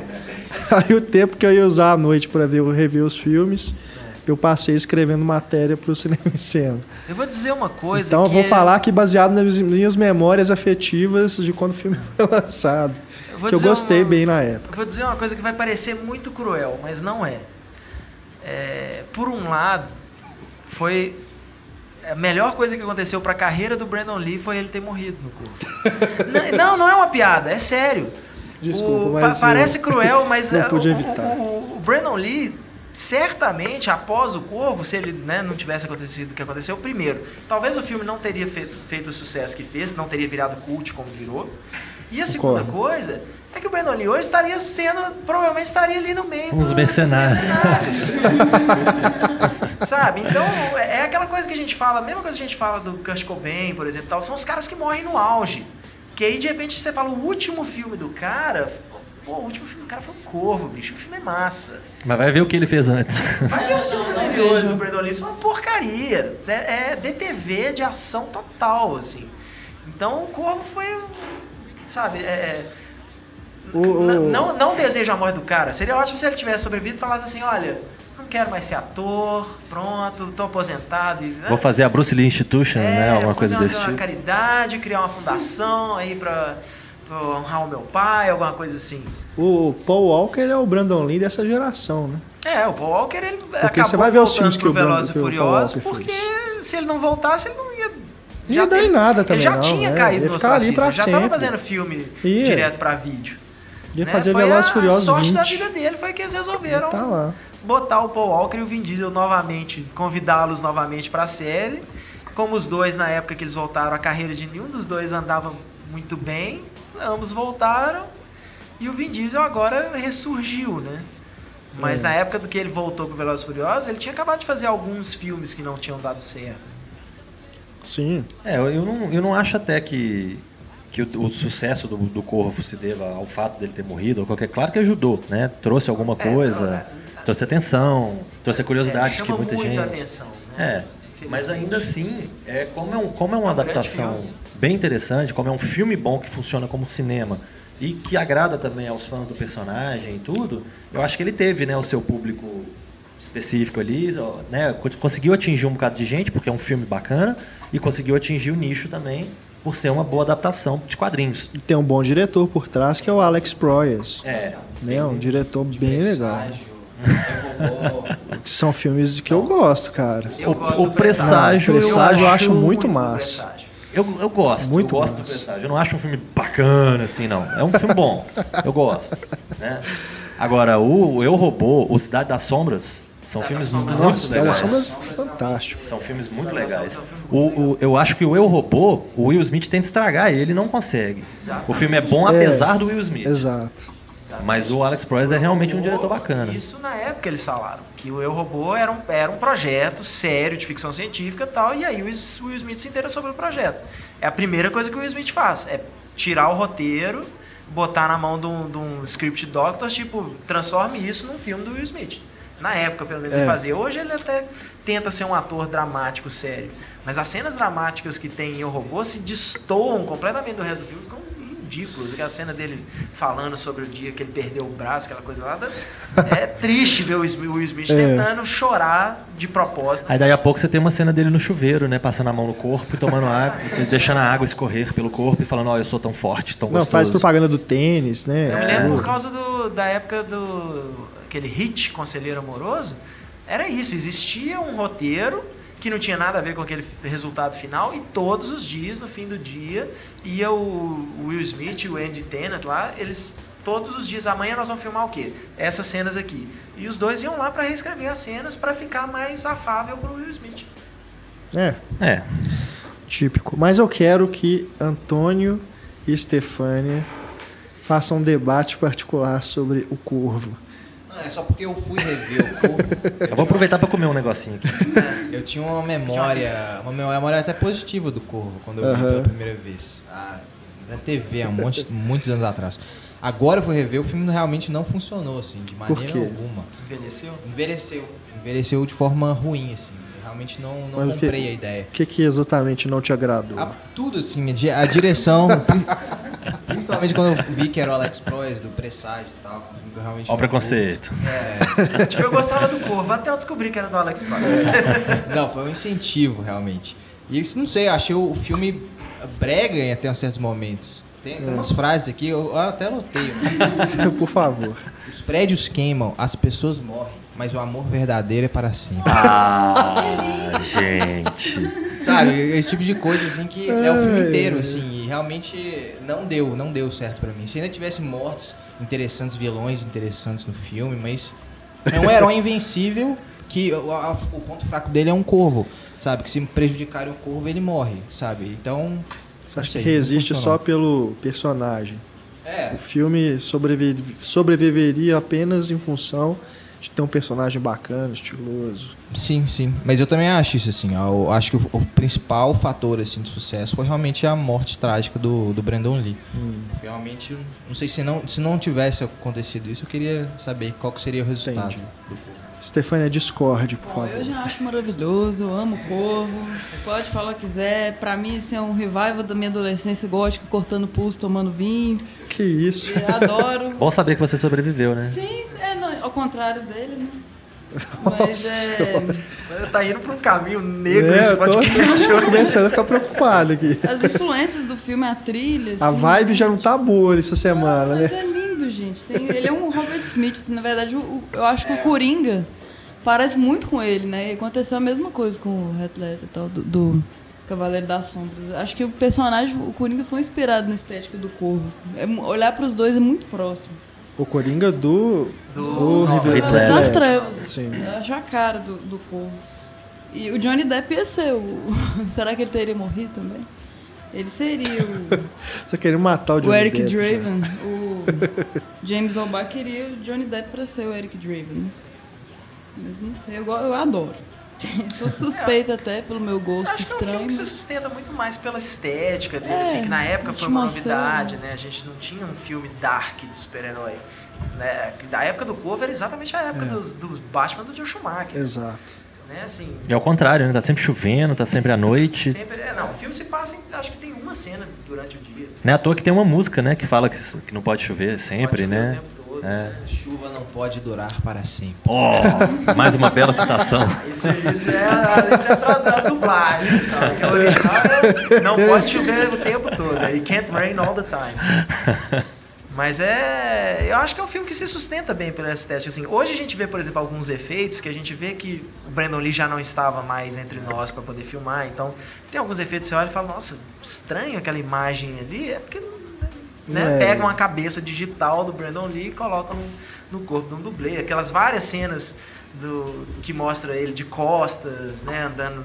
na- Logo que ele sai do túmulo ali, ele sai andando pela cidade né, nunca aparece a cara dele, aquilo ali não é um acidente, né, não é uma estética, uma escolha estética. Aquilo ali, o Lee eh, já não estava mais lá e são coisas que foram, né, é, É. coisas normalmente de segunda unidade que filma, né, não precisa ter uma... Que é a curiosidade mórbida do próximo Velozes e Furiosos. Ver como que Como que os eles irmãos do Paul Walker, substituíram né, o Paul Walker com os irmãos, né? Se, vai, se ficou bom realmente. É, o que na verdade não tem menor necessidade, né, é uma coisa de hon- uma forma de honrar o nome da família. É. Porque eles vão ter que trocar a cara do- dos meninos de qualquer jeito. Talvez isso, em cenas dentro de carro, em cenas de costas, assim e tal. Eu, né, falaram que os meninos os dois estavam aprendendo a- alguns maneirismos do Paul Walker, uma coisa assim, um jeito de. de não é isso mesmo, um jeito de ficar em pé pra É. câmera, esse tipo de coisa. Mas na hora que ele, se tiver alguma cena de diálogo, algum close e tal, ou vão pegar imagens já do Paul Walker ou vão ter que É. substituir a cara digitalmente. Não é porque o cara parece, o trabalho é o mesmo. Né? Eles não vão deixar. Não, pode deixar o olho, que o olho dos dois é parecido. Não. É, não. Você troca a cara inteira e acabou. Mas e as continuações de O Corvo? Olha, a Cidade dos Anjos, né? Que é o segundo, com o Vincent Pérez, ou Vincent, Vincent Perret, né? Ele, vamos, vamos, né, facilitar chamar ele de Vincent Pérez, né? É, aqui no Ele- Brasil é Vincent Pérez. É igual Christopher Lambert. Então, eu, eu acho o segundo filme um filme bacana. Assim, eu, eu vi obviamente. as continuações. É, obviamente tem tipo 10 anos, né, sei lá, ou mais, que eu vi o, o segundo filme. Eu vi o segundo filme no cinema, inclusive, quando foi lançado. E provavelmente uma ou duas vezes a mais no- depois na televisão. E na época eu me lembro de ter achado um filme bacana. Eles mudam, eles tentam, né, tentam inovar na medida do possível o personagem, porque no primeiro filme a relação de amor que traz o cara de volta pra Terra é, é dele com a namorada. Então ele vem vingar a namorada. No segundo filme é dele com o filho. Então eu acho que é uma, é uma escolha interessante, né? Você tentar mudar um pouquinho a, a dinâmica e falar o seguinte: o corvo, o próprio corvo, o animal propriamente dito, ele pode trazer a alma, né? Como acreditam aí algumas né, algumas pessoas, sei lá, algumas sei se, nem se religião ou o que, que, que seria, né? Mas existe nessa história de que o corvo traria a alma das pessoas para a Terra, alguma coisa desse tipo. E no caso, a mitologia do, dos filmes usa o corvo para trazer as pessoas para se vingarem. E aí no segundo filme o cara vai se vingar da morte do filho. Então, acaba sendo no fim das contas do meio para frente mais do mesmo. Mas pelo menos ele parte, né, de um ponto diferente, tenta se criar uma um personagem diferente. E eu acho que o resultado é um resultado digno. Talvez o Antônio gostasse mais, né? Não tem as frases feitas e tal. Essa Pode ser. premissa Dark, eu acho que já é um, um- um bom primeiro passo. Você pensar assim que a origem do herói vem ali de um desejo de vingança, porque no primeiro é o estupro e o assassinato da, É. da noiva, no segundo a morte do filho. Nessa é meio barra pesada se você for pensar assim. Não é uma coisa para criança. vamos E o dizer. herói tá morto, né? O herói Ele é já um- é um começa zumbi, morto, né? Você pensar, mas é um zumbi. Mas o. Então essa premissa já é muito legal. Uhum. Chegou a sair um terceiro filme. O Wicked Prayer com o Eduardo Furlong. Não. Tem Não, um esse é o quarto, então. É, esse, esse é o quarto. é o- o terceiro é o que tem a Kristen O Dunst. terceiro é o que tem a Kristen Dunst. Isso. E Que isso. É o terceiro eu não vi. Eu vi o terceiro, me lembro pouquíssimo dele. Inclusive estou tentando lembrar quem é que faz o vilão do filme. Que quando anunciaram é, é, o casting do vilão do filme, todo mundo achou que ele seria o novo Corvo e não era. E o Corvo é um cara que chama Eric Mabius, que faz nada. Fizeram os dois de vez em ou- quando aí na série de televisão. Fazia DLC, umas bobagens, assim, faz filme pra televisão. O cara um Zé Ninguém, ruim, ruim ainda por cima. E o filme, tadinho, o filme é muito, fraco. Mas as trilhas sonoras são boas. Pra quem gostava do, do, do rock alternativo pesado da época, as trilhas sonoras dos três filmes são muito boas. Do, do quarto eu não cheguei a ouvir, não, não vi nem o filme. Entendi. Que é esse com o Edward Furlong já na época drogada dele. Já. É, e o quarto é ruim. O quarto é ruim. Ah, imagino. O quarto é o Eduardo Furlong como, como corvo. O vilão é aquele cara fortão, acho que é Dominique alguma coisa. Eu fico imaginando os motivos que eles inventaram pra ficar trazendo o corvo de volta. É, agora mataram o tio, né? Nossa senhora. É, roubaram o danoninho dele. Tem um, O um do projeto, é né, isso, de é o- remake. O, Corvo é meio que um. É, é, eu ia falar como um James Bond, mas não é. Você pode ter um, um ator diferente em cada filme, né? Você sempre precisa ser fiel. E teve a. a eu lembrei disso agora, teve a série de televisão também. Teve. É, sim. Que, se eu não me engano, era o Marco da Cascos e eu acho que teve uma ou duas temporadas. Mas o Marco da Cascos foi uma escolha já assim, vamos substituir o Brandon Lee. Aham. Tipo, pra série de televisão, eh, se eu não me engano, era inclusive o Eric Draven na, na, na série de televisão. Me Mesmo corrijam personagem? Se eu estiver errado. Mas já é assim, vamos pegar um cara pra substituir o Brandon Lee. E pegaram o Marco da Cascos também, era lutador marcial. Que tem inclusive uma boa adaptação de quadrinhos, né? O Crying Freeman, que é um filme divertido do, do Mark Dacascos, que é um personagem pouquíssimo conhecido, que na época que o filme foi lançado ninguém nem sabia que se tratava de uma Era adaptação era um- é, de um mangá. do? E é um filme bem interessante, bem bacana. O Marco da Cascos chegou a flertar com a fama ali, né? Tem um filme dele. É. Tem o Pacto dos Lobos, que é bem legal. Os Lobos, tem um filme dele que ele, é- ele é o vilão no filme do Jet Li, eu não lembro qual agora. Porque na época que o Jet Li foi para os Estados Unidos, ele Fez aquela leva de filmes. fez uma leva de filmes, tem um filme que é com o Marco da Cascos. Então, o cara que chegou a flertar aí como novo herói de ação, mas não Eu acho chegou que a ele não emplacar. O Pacto tem- dos Lobos eu gosto muito. O tipo, né? Acho que ele não é um cara atraente, assim, pra virar um astro. Não sei. Você não acha ele atraente, Renato? Pelo São menos pros funcionam. padrões de, de heróis aí, de ação, desses. É, ele não é uma figura marcante, caras, né? é, ele não tem muita presença, eu Felizmente, acho. a gente finalmente está vendo uma mudança no- na, na mentalidade dos estúdios americanos, que é, não importa às vezes o cara não fazer sucesso nos Estados Unidos. Né? Agora eles estão vendo que. É, Tem vida inteligente, filmes da né? Marvel mesmo, eles faturam mais no, mundo, no resto do mundo do que no, no próprio. dentro de casa. Né? O- a Marvel falou que foi a maior surpresa da- da- da- que eles tiveram foi que o Capitão América faturou o primeiro filme, faturou o mesmo tanto nos Estados Unidos, ele faturou o mesmo tanto internacionalmente, que eles esperavam que a bilheteria internacional dele ia ser bem, bem mais baixa. O segundo já foi, fez mais, o Thor também, o primeiro Thor já fez mais internacionalmente do que, o, que nos Estados Unidos. Então agora eles estão finalmente vendo que existe um mundo além das fronteiras americanas que vai ao cinema também. Transformers, se eu não me engano, fez acho que 100 milhões só na China. É. Né? O, o próprio Pacific Rim, que foi meio que é, o Círculo de Fogo né, do Guilherme Del Toro, Sim. também foi um filme que se salvou do fracasso por causa da bilheteria internacional. Então, agora... Não é à toa que Transformers eles vão, né, pra, pra China, né? É, não, é, fe- é uma, é uma. É feito em parceria com, a- com a empresa chinesa que bancou parte do filme e tal. Então tem. Eles arrumam uma desculpa vagabunda e levam os Exatamente. personagens pra China, né? A China agora é o grande mercado Ah, é. né, pro, pro cinema americano para investir nisso aí. Então, finalmente, agora acho que vai, a gente vai ter ro- rostos novos aí aparecendo em filmes, mesmo que sejam filmes menores, mas caras que você vai olhar e falar, olha, por mais que o público americano não compre o cara, às vezes ser oriental, ser negro e tal, mas tem o resto do mundo inteiro aí para lançar o filme. Uhum. né? Então você vê que são pouquíssimos caras que vinham de fora, né? que, que, que faziam sucesso nos Estados Unidos. O Jet Li mesmo, se você for olhar, ele fez os filmes dele nos Estados Unidos, era é a mesma coisa do Jason Statham, assim, são filminhos de ação, faz É. ali 40, 50 milhões, vai bem pra caramba no mercado de vídeo e tal, mas fica por aí mesmo. Uhum. Então acho que agora a gente vai começar a ter uns rostinhos menos. menos. é, é, é, Famosos. anglo-saxões né, nos filmes americanos. Pegar um outro aqui dos anos 90. Spawn. Ah, É esse. um, mais um personagem famoso, né, que teve esse filme que, né, Que é uma bosta. Vou ser honesto. Né,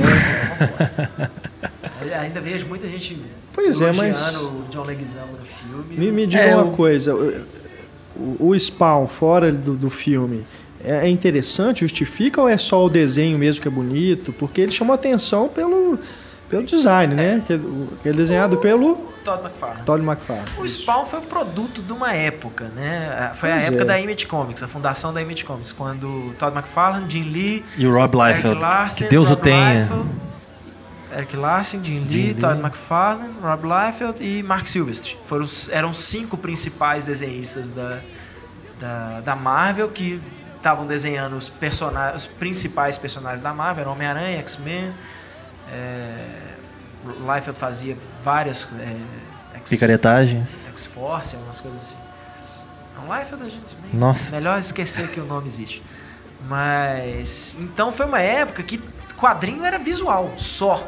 Tá? Nenhuma dessas histórias ali eram grandes histórias. A Image começa a melhorar quando eles percebem assim, olha, essas histórias que a gente tá, tá, tá, tá- tá fazendo estão chamando chamou atenção por causa dos desenhos. A partir do momento que esses caras viraram empresários e não tinham mais tempo para desenhar, tinham que começar a pegar clones deles, né?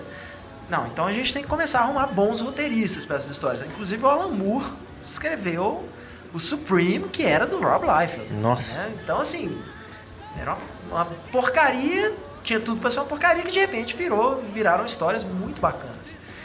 E o Spawn é um produto dessa época. Principalmente o próprio McFarlane foi muito esperto, porque foi o primeiro, do grupo ali a falar, opa, vou fazer bonequinho dessas coisas. É. E durante muito tempo, Licenciou os tudo. bonequinhos mais legais que tinham era da Todd's Toys, né? McFarlane é. Toys. Eram muito legais os bonecos que ele fazia. Ainda faz até hoje. Uhum. Agora eu nunca, realmente, eu nunca tive, eu nunca tive simpatia nem pela Image. Eu tentei, inclusive, eu comprei na época Spawn, Wildcats, né, alguns alguns heróis que foram lançados pela Image. Nenhum deles me pegou, nenhum deles era tudo eu muito derivado da Marvel. tudo. Todos os personagens eram Você olhava pro personagem e falava, esse veio de não sei quem, esse, é uma mistura de não sei quem com não sei Dragon quem. é o Hulk da Image. O Warblade é o Wolverine dos Wildcats, sabe? Era sempre esse tipo de coisa. Eu tinha o Rip Claw, que era quase a mesma coisa no- na, na equipe do... é, é, que eu agora não vou me lembrar. o É tipo aquelas séries que japonesas, né? Que era tudo derivado também, né? Do grupo de heróis, aí tinha os monstros que eram parecidos, os robôs gigantes. Exatamente. É, se você É, o- olhar- olhar o Jirai e o. Jasper, é tudo a mesma coisa, cara. Muda o nome. Eu, esse Savage Dragon que você mencionou, eu lembro que eu tinha as revistinhas. eu- Esse foi, eu acho que um dos que Savage eu, Dragon era dos melhores. Foi o que eu levei mais longe. É. Foi o que eu acompanhei por mais tempo. Mas é inevitável você ler ele e pensar assim, pô, chuparam. O cara é o Hellboy, né? Pra começo de conversa. Era um Hulk com Hellboy. É um Hulk que é policial, que é tipo domado, né? Ele é um, um bicho selvagem lá e tal, que é meio que domado e ele vira um policial e é bacana e tem um uniforme. Então tem toda essa era- Era das curiosidade. melhores histórias, principalmente porque era o- talvez o único ali na Image que pensou assim, não, tô gosto de fazer isso aqui. Então o próprio Eric Larson que escrevia e desenhava, desenhou praticamente é, é, todas as edições, né? Ele tinha, se não me engano, até pouco tempo atrás era o recorde de maior quantidade de revista que um cara desenhava e escrevia sem interrupção, né? Assim, sem ter ninguém fazendo que a gente chama de fill-in, né? Que é tipo uma, uma revista aqui, outra ali, vem outro desenhista. Entrar e tal. preencher. Ele fazia todas, fazia no prazo tal, bem legal. Se eu não me engano, ele perdeu isso pro Brian Michael Bendis e o Mark Bailey com o Ultimate Spider-Man, que também foram cento e alguma coisa de edições, sem ter nenhuma outra equipe criativa na revista. É, Mas e, o, o, o Dragon era legal, assim, era dos melhorzinhos. Mas. e, e o Spawn nunca. Pois é. Eu, eu abandonei a revista do Spawn, mais ou menos no número 10, eu acho. Eu devo ter lido umas 10 revistas. Eles falam de fazer um outro filme, né? Desde aquela época. É, o mas McFarlane nunca que vai fala. pra frente. O McFarlane sempre, ele fala até hoje que ele Justifica? vai fazer um filme Será que terror.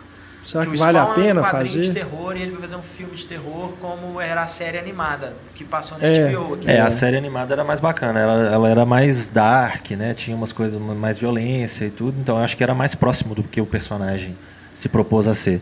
O, o filme do Spawn, se você for olhar, ele até assim, ele é bem fiel em termos de roteiro, ele é até bem fiel à, à- proposta da revista. O negócio é Sim. que ele já, já quer resolver uma coisa ali que. Né, é- é- era uma coisa que continuava na revista, eles resolveram em duas horas de filme. Mas- E colocar um menininho também pra, né, pra servir ali de pé na, na humanidade, alguma coisa É, desse tipo, do tipo Spawn. coisa. Aquele Mico Hooks, coitado, né? Ele deve ser traumatizado, porque fez o Pet Cemetery, né? É. Então, para começo de conversa, de ele é o Gage. É. Professor Kimball. É, exatamente. Meninos têm pinto, Exato. meninas têm vagia. É aquele menininho. Bom é que eu começo e o Heitor termina. Mas o. E esse menino, ele fez aquele outro Código pro Inferno com Bruce Willis, que ele é autista Sim, também. legal. Então ele tem várias, né, vários filmes que ele, né, hoje ele deve ser um adulto bem perturbado.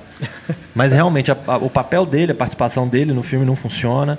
Eu acho que o- é o Martin Sheen, né, que é o Martin Sheen. É. o cara que entrega ele, né, que, que trai ele. Eu acho que é um, né, um personagem bacana, é uma trama que seria até interessante, mas que, igual você falou, podia ter sido desenvolvida com mais calma. Podiam ter criado um arco menor Spawn, pra mim, ali. o problema principal é a direção, cara. Pegaram aquele Mark, Marquez de P, ele era diretor de efeito visual, nunca tinha feito um filme na vida. Sabe? Mas o que, o que que é exatamente o mesmo problema da revistinha. O, problema, o negócio é o visual. Visual tem que ser legal. E o cara é um erro atrás do outro. O filme é. Em termos visuais, o filme não tem nada a ver com a revista mesmo, né? Se você for olhar, por Aham. mais que falar, ah, o Violator é igual, o uniforme do Spawn é muito parecido, mas assim, não tem uma sombra no filme. É. Né? As histórias do Spawn, o McFarlane adorava fazer essas coisas, botava o personagem só o vulto com o olhinho brilhando, né? Uma coisa assim. Nada disso. Parece assim, um- uma parada de cosplay, né? Fantasia, assim, muito parecida, né? Por aí. Mas, Aí eles realmente... não tinham dinheiro para fazer a capa do jeito que queria, então a capa aparece só algumas vezes durante o filme. É, a capa do Spawn no quadrinho tem vida própria, né? Vida própria. É, e, e no fim das contas, eu acho. sobrevive, né? Se você for ver, é igual, igual eu falei mesmo, parece que é fantasia. É fantasia, né? Mas você vendo hoje em dia, então, fica mais na cara ainda, né? E é um personagem que, pelo menos, eu sempre achei chato. É um personagem que não conseguiu me pegar, que eu Entendi. acabei abandonando a revista e que não tinha como o filme sair daquela chatice. Então, É. por todos esses elementos que a gente citou e pelo próprio personagem, é um filme ruim. É, parece É. que depois que o McFarlane parou de, de se meter no roteiro e nos desenhos mesmo, que ele virou empresário e largou completamente a vista, falam que melhorou, inclusive. Que ela tinha um, eles tentavam fazer um vibe igual as histórias do Monstro do Pântano do Alan Moore, que não eram sobre o Monstro do Pântano, eram histórias de terror Aham. e de alguma forma o Monstro do Pântano participava. Tinha um elemental. Ele estava ligado ali na história, mas... é, então, assim, o Spawn eles meio que tentaram fazer isso, né? Depois, assim, contar histórias de terror que o Spawn ele tinha alguma coisa a ver com a, com a história, mas eles falavam que às vezes ele nem aparecia na, na edição, assim, porque tinha os outros personagens e tal. Tinha uma dupla de policiais, né, que era importante. É. Mas valeu a Agora. pena pelos bonequinhos, pelo menos. Eu tinha, eu tinha- nossa, na época eu comprava, tentava comprar todos os bonecos do É Spawn. o que eu McFarlane que o conseguia diga, né?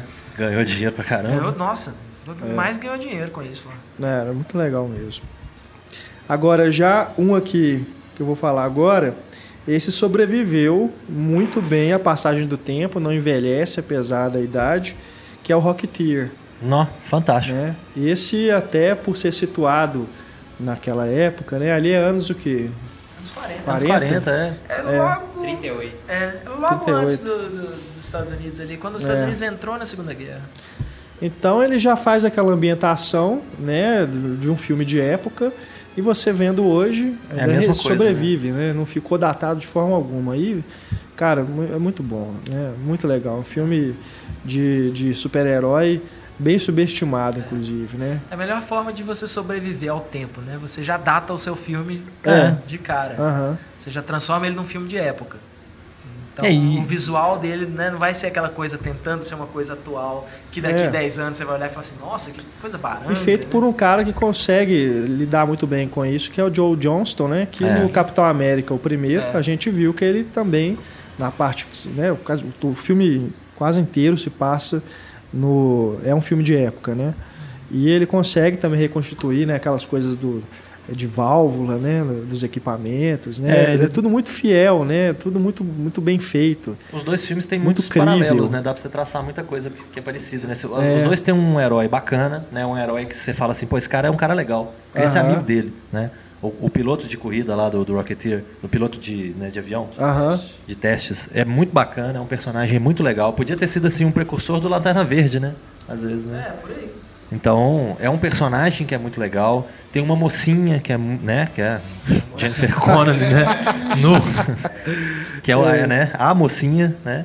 E é muito bacana, ela, ela é bem desenvolvida, ela serve para a história. Tem um vilão muito legal, né? O Timothy Dalton como vilão é muito legal. Tem a questão do nazismo que estava crescendo na época, né? Que já estava né, dominando tudo Sim, e sim. tal.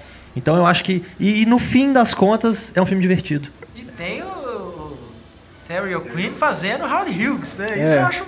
Depois que você vê o É filme muito Scorsese, é. então você voltar ao Aham. Argentina é muito legal pelo Howard Hughes. Verdade. É, essas coisas só acrescentam. né? Dialoga muito, né, com, com Hollywood, assim. Aparece o Clark Gable uma hora É. do filme também. O próprio vilão é o Errol Flynn, né? É Aham. uma espécie de Errol Flynn. Uma versão do Arrow. É. Então eu também acho bem bacana o filme. Filme da Disney, di- divertido, simples e que realmente funciona até hoje. Não precisou ter essa coisa dark, né? Que tá na moda hoje, né? Que tem que ser na Pois sombra, é, tem não, que ser é violento e tal. bacana. É um filme alegre, né? dele, é um né? filme que é passado durante o dia, você consegue ver as coisas, né? Então, é, por vários elementos, é um filme muito legal, é um filme que sobrevive. A gente estava falando disso né, no, no último podcast, de filmes. Não sei lá por que, que surgiu o assunto, por causa do Guardiões das Galáxias, provavelmente. Mas é um filme É. muito bacana. E realmente, quem não viu, recomendo. E a, a graphic novel foi muito bem adaptada, né, a revista que deu origem ao, ao filme. É, o filme ficou muito fiel, então tem essa coisa também de agradar os fãs. E você tem cenas do filme que você abre a revista e você fala "Ah lá. Pausei, é aquilo ali. É a mesma coisa. Mas diferente do É, sem precisar, É. sem precisar usar o fio, a revista de storyboard, né? Como, É. como o Rodrigues gosta de fazer. Ele é- Rodrigo- Eu me lembro quando, assim, quando o Rodrigo estava convidando as pessoas para o projeto, ele não, não entregava o roteiro. Não tinha um roteiro, ele entregava a revista. É. Ó, você é esse personagem aqui, ó. Aprende as falas dele. Né? Assim, não- ele não, não, não, não se preocupou primeiro em fazer um roteiro. Ele entregava. Não, você lê aí, se você gostar, você é esse cara aqui. O roteiro tá pronto, é do meu amigo Frank Miller. É. E um outro filme que, que inclusive, me lembra muito. me- eu, eu associo os dois muito, não sei se outras pessoas deveriam associar também, mas é porque eu tenho as duas graphic novels, eu li mais ou menos na mesma época, e eu acho que, se eu não me engano, eu assisti os dois filmes na mesma época também, que é o Sombra, Sim. né? Com Alec Baldwin.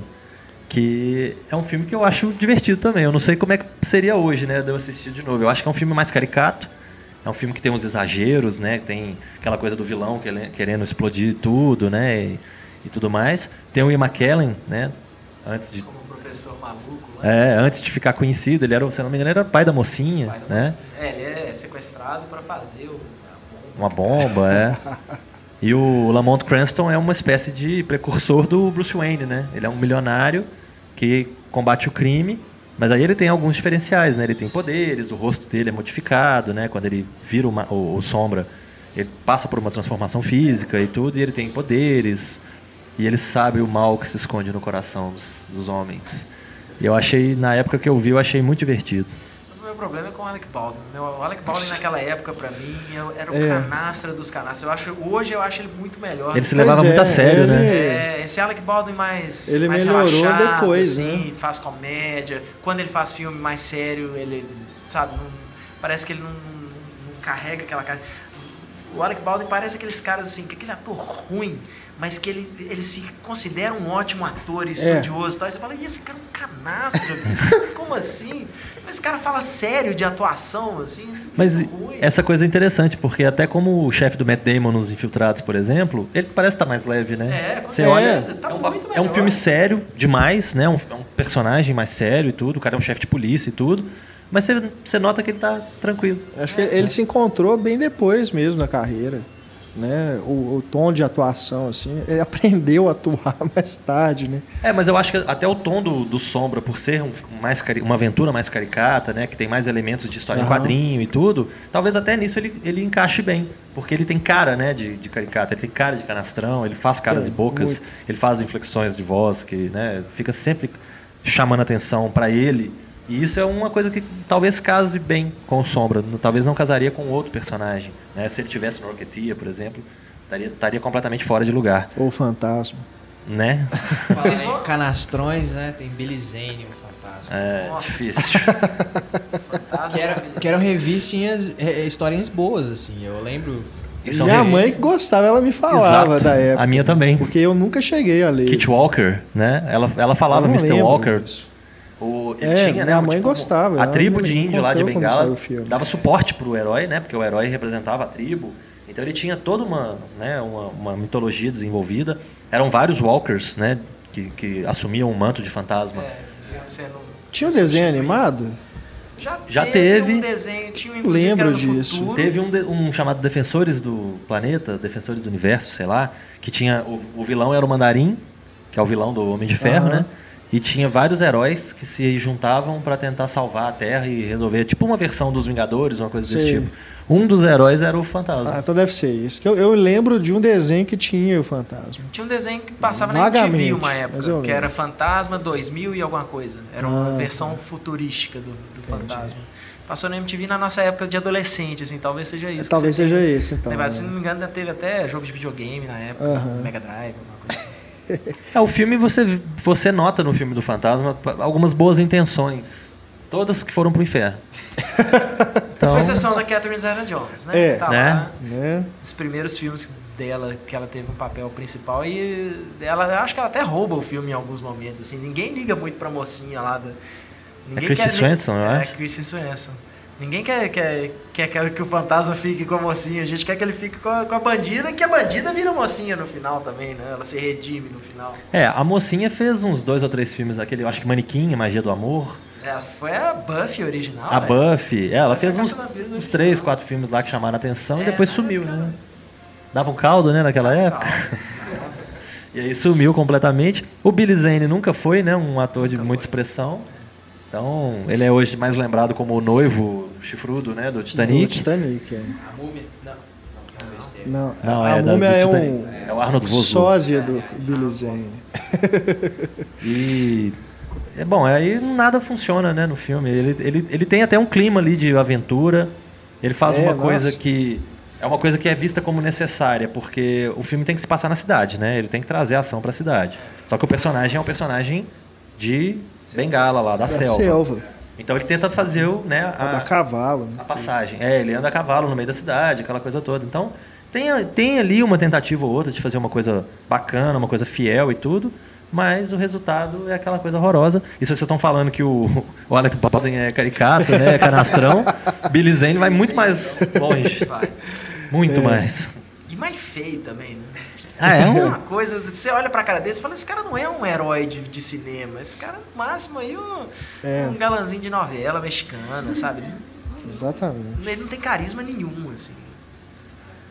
Não convence como. Bom, a gente já está com mais de uma hora e vinte de programa aqui. Tem mais alguns ainda na lista. Eu vou falando aqui e a gente vai, vai comentando. Por exemplo, é, Time Cop. Pô, Time Cop é bacana. Time Cop, o Marcelo que me lembrou que era baseado em quadrinho, né? Que eu também não fazia ideia. Dark Horse. Pô, Jean, é, da Costa, Jean-Claude Van Damme, mim é- né? No, num Pra mim papel era mais uma, dessa, uma dessas ideias que surgiram lá nos anos 90 de ficção científica. É, não precisava de ter o Van Damme, né, no, no papel. Eu acho que o, o, o fato de ter o Van Damme, Mas eu acho o filme legal também. ele tornou o filme um filme do Van Damme. Como É, vários outros. Exatamente, é igual o Stallone com o Jimmy É. Red, é, É. a mesma coisa. Ficou uma coisa genérica. Era a época que o Van Damme tava estourando nos Estados Unidos. Ó, tem esse aqui, é legal, vamos fazer isso aqui, vamos fazer esse filme aqui, você vai ser o herói. Mas ele, ele tem umas coisas bem legais, eu Sim. gosto do, do- O fato dele voltar na, na, na crise de 29, ter gente lucrando, por exemplo, Aham. por saber o futuro. Aí ele aparece no meio de Nova York, né, com aquela coisa, aquela mistura de coisa de época com coisa tecnológica, com a questão da viagem no tempo e tudo. Eu acho que tem. O Ron Silver é um, é um vilão que é né, interessante e tudo. Então eu acho que é um filme que funciona bem. Apesar de ser um filme bobinho e tal, né, do Van Damme e tudo mais. Mas é um filme divertido. É, um filme É, bacana. dos filmes do Van Damme é um dos mais interessantes, assim, em termos É. de roteiro, de- das questões que ele aborda. É mais legal, não é só aquilo do Van Damme contra alguém, né? Ou várias pessoas. né? É, e normalmente o alguém é aquele Bolo Yang, né? Aquele gordão chinês, né? É porque pro Van Damme é legal, é isso, é fácil arrumar um vilão pro Van Damme. Qualquer cara Aham. que você arrumar de 1,70m, ele já é o dobro do tamanho dele. Você bota ele no filme contra o Jet Li, o Jet Li também vira um gigante perto do Van Damme. Raul Julia é vilão. É, né? É. por aí. Temos aqui também. É, Pô, um, um filme que não podia ficar Pô. pro final, que a gente deveria ter mencionado já, é o Máscara, né? O Máscara, sim. Pô, o Máscara é um filme fantástico, né? Um filme que, que eu vi também, é de 90 e quantos? Quatro. 94. É, eu vi na mesma época, na mesma idade. Então é um filme que me marcou muito. Na mesma época, você já viu ele recentemente?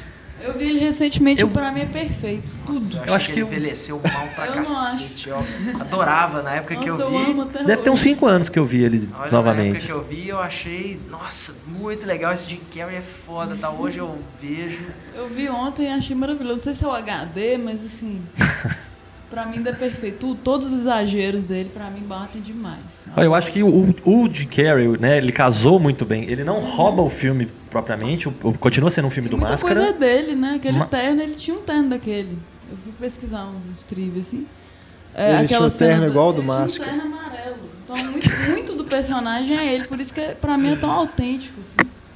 É, É, aquela questão que ele tira uma coisa do bolso, assim, meio, meio nojenta, aquilo foi invenção dele também, na hora que ele tá fazendo os balãozinhos de, de poodle. Então, muita coisa é do personagem. Todas as danças, tudo, eu acho maravilhoso o Batman. Tem nada a reclamar do E é um per- Batman, do Máscara, quer dizer. E é um personagem que dá muito, muito, muito recurso pro ator, é que permite muito pro ator, porque ao mesmo tempo que ele é o Máscara, ele é o Stanley Ipkiss. Sim. É. Então ele é o cara coitadinho, que todo mundo sacaneia no Bonzinho trabalho, demais. bonzinho e tal. E ao mesmo tempo ele é o cara louco, né? Que vira aquela É. coisa, aquela força da natureza, que é o cara com a máscara, né? É, legal ver, ver essa assim. O Jim Carrey, no filme, ele é menos careteiro do que a gente lembra do Jim Carrey, porque ele já tinha acabado de sair do Ace Ventura. E quando você Que vê ele de passagem é fantástico. Eu gosto do primeiro filme. É legal, sim. Eu, eu- eu admito, eu gosto. Mas. Não, ah, até o segundo, o Guano, pô. Que ele fica, Shawshank. Engraçado demais aquele filme. Mas o Máscara, eu acho legal isso. Aqui o, o Jim Carrey, careteiro mesmo, essas coisas e tal, fica guardado para cenas do Máscara. E É. ele consegue até fazer um Stanley Ipkiss, um cara bem, bem normal. É. Ele mostra desde cedo que ele já era um bom ator, porque o Jim Carrey é um cara que eu sempre defendi Sim. ferrenhamente. Ah, ultimamente tá difícil defender, mas tudo eu, bem. Eu gosto do que ele Gostei faz. dele durante muito É, tempo. Eu gosto do que ele faz, assim, então...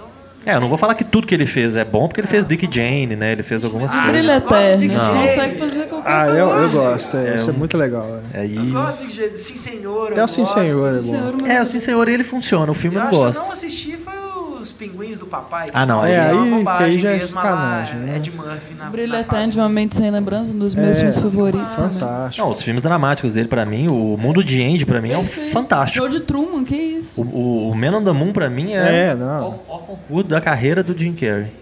Nossa! Não, número ainda tá no 23 número não. 23. Não, o número 23 Nossa, número 23 é dose. Aí não. é dose. Joe Schumacher é dose. Não dá, não. Desculpa. né? O Joe Schumacher tem um ou outro filme. Um ou Tem, outro. tem Tigerland, que é, Ah, que é tem bacana. Lost Boys, apesar, apesar Lost de todos os Dia de Fúria. Lost Tem o, Boys, o de Por um Fio. Tempo de um matar. fio eu gosto, mas É. impressionante, bicho. Mas quando ele erra, ele erra Quando com força, erra. né? Joe Schumacher, quando ele erra, ele erra... Magistralmente. É, impressionante. É, é- é Alan Smith, o, o- o tipo de erro do Schumacher. É tipo assim, cara, tira o seu nome desse Faz a filme. gente esquecer qualquer coisa de boa que É. ele possa ter feito. Né? Por um fio é bom.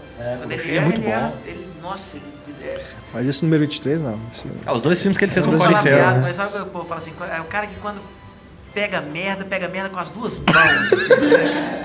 Impressionante. É, realmente é um exagero de ruindade. Mas voltando ao Máscara. Não, voltando. Oh, eu- quem não saiu do cinema cantando They Call Me Cuban Pete? É. I'm a king of a rumba Tipo, beats. Aquilo é legal demais. Aquela cena é ótima. A, a policial foi- para, olha pra ele assim, o que, É. o que tá acontecendo comigo? Ela começa a mexer, começa a dançar. Aquilo é legal demais. Aquilo é ótimo. E E o papel da Cameron Diaz também, Cameron que não Diaz. resistiu tanto, assim, como boa atriz, eu acho. né? Ah, mas, ela mas tá é impressionante, por- porque a Máscara. Cameron Diaz ela enfeiou, né? Depois ele. É, ela, ela era linda, né? incrível. Não sei se era excesso de maquiagem Aquele ou efeito filme ela especial. tá Ela um era aquilo estrondo, né? ela- Mas. Ela foi dublada nas cenas do cabaré, não é a voz dela. Ah, com certeza. Ah, é. Ela não canta nada. Visível, né? Ela é uma versão ali de uma Jessica Rabbit, né? Uma coisa É, sedutora e tal. Eu achei fantástico. O Máscara é um, é um filme que eu gostei muito quando eu vi. E Quando eu revi há um- alguns anos atrás, eu continuei gostando também. Eu acho que é um filme muito divertido. É um filme que eu tenho que rever com, com mais carinho, porque as últimas, a última vez que eu revi, assim, eu ficava. Sabe quando você fica assim. Mas que cena feia. Que, que, vai- não, meu amigo, você tinha que ter cortado essa cena aí, em vez de deixar o Jim Carrey dançando desse jeito aí que ele não. Você tá vendo uma coisa que é um efeito visual, depois passa a ser o Jim Carrey mesmo, aí você vê que não é a mesma coisa, só tem uns probleminhas técnicos mesmo, parece. Não liga não que daqui a alguns anos você vai ter uma desculpa boa pra ver esses filmes todos de novo, né? Você vai, tá- vai ter que apresentá-los pra alguém, né? Não sei, vai ser uma menina, né? Tô, tô, Ah. tô esperando. Ah, era mesmo menina e assim, gostei é. também, ela vai gostar. Não, mas normalmente as meninas gostam É porque o máscara, o máscara ele acho que é unissex, né? Não é à toa que ele tem uma heroína forte, né? Que é a Cameron Diaz também, que chama a É. atenção das, né, das meninas. Então funciona. E é Aí a mais esquece. cômico também, né? Não é exatamente um filme de super-herói como a gente vê esses aí, né? Do- E é outro filme que, convencionais. que né? fez um outro tom, né, pro personagem. Porque o Máscara dos quadrinhos também é outra coisa. É isso que eu né? ia perguntar, como que são os quadrinhos. Basicamente é até parecido. Ele tem esse lado vilão nele. É, Ele Mas nos quadrinhos também é o. também é o James, como é que é o Stanley Ipkiss. Stanley Ip- Ip- Ipkiss. É, mas ele é um. Ele, eu acho que ele perde mais o controle. ou Eu vai acho que- mudando assim, cada história é uma pessoa que acha a máscara. Não, até O onde eu o sei, Máscara é sempre um- isso, não. O Máscara do filme, ele se redime ali no final, né? Usando os poderes dele pra impedir lá o bandidão. Mas quando ele começa ali, a primeira vez que ele coloca, a primeira coisa que ele faz é soltar um banco. o Máscara mesmo dos quadrinhos é mais pra esse lado também. Entendi. Tem um, tem um crossover, inclusive, com É o anarquista. Lobo. É. Que ele é um psicopata total. Que É mesmo? ele luta com o lobo. É sensacional. O lobo põe a máscara? Não, acho que não. Não, bota, bota sim. Bota É, sim. porque não é possível que eles iam perder essa É oportunidade. bem bacana. É, tá aí um outro personagem que tá pedindo pra ter um filme há muitos anos, né? Que é o Lobo, né? Muita gente já se ofereceu. Muito tempo. Mais né? 18 anos, com toda a violência que o personagem precisa. É, e- Exatamente. que é o, o que acaba impedindo de um projeto desse ir pra frente, né? Porque o estúdio quer colocar censura baixa para dar O- mais público, né? O curta de, do, do Natal do Puta. Lobo, É. que tem no YouTube, pra, pra todo Lobos lado aí pra quem quiser. É, é baseado numa revistinha, é diretamente baseado na revistinha, e é o muito Lobo é legal. pago pelo coelho da Páscoa pra matar o Papai Noel. Por o, o Kick-Ass, por exemplo, esse eles pelo menos mantiveram a violência, né? É. Falam até de Jim Carrey aí, ele tá no segundo, né? É, e inclusive ele foi um cara que depois que fez o filme saiu aí falando que o filme era É. muito violento, que ele não concordava, que Mas é Talvez uma ele não tivesse a bobagem, dimensão. né? É, Acho que ele- hipocrisia ele, e... ele, ele saiu da, da divulgação do É. filme, né? Ele, ele saiu da, da turnê. E acho ele até muito mal aproveitado no filme. É, ele faz um papel ali meio esquisito, um cara meio velho, meio acabado e tal, É. que podia ter sido um tanto de gente, né? Pois é. Não faria mas diferença nenhuma. Nem acho É, o tão que- ruim esse não, mas porque é o bem Kick-Ass- abaixo do primeiro, o né? O Kick-Ass- primeiro é... o primeiro que pelo menos, é é um filme independente, né? É, O Matthew Vaughn, ele financiou o filme todo na, na Inglaterra mesmo, com o próprio Mark Millar também, um dos produtores do filme, que é o Mark Millar e o John Romita Jr., né? Eles são produtores do filme. E ganharam muito dinheiro com o filme, apesar do filme né, não ter sido um sucesso retumbante. O próprio Mark Millar fala que ele nunca ganhou tanto dinheiro na vida dele. Não, ele já vendeu, ele já vendeu direitos de adaptação de personagem dele, de revista que nem foi lançada. que nem foi lançado. E Esse que nunca Secret foi Service lançado. que vai sair agora também, né? Kingsman, The Secret Service, também é uma, uma revista do, do Mark Millar.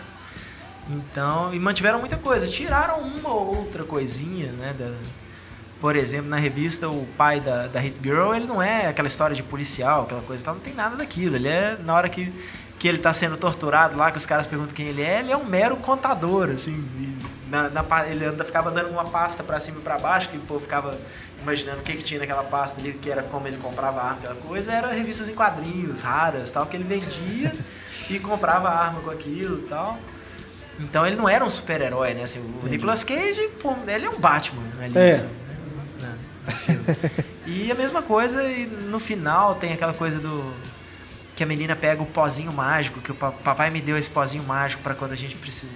Para quando a gente tivesse uma situação igual essa, né? Quando eles estão chegando lá na casa do, do mafioso para matar todo mundo, que os dois cheiram cocaína no elevador antes de sair.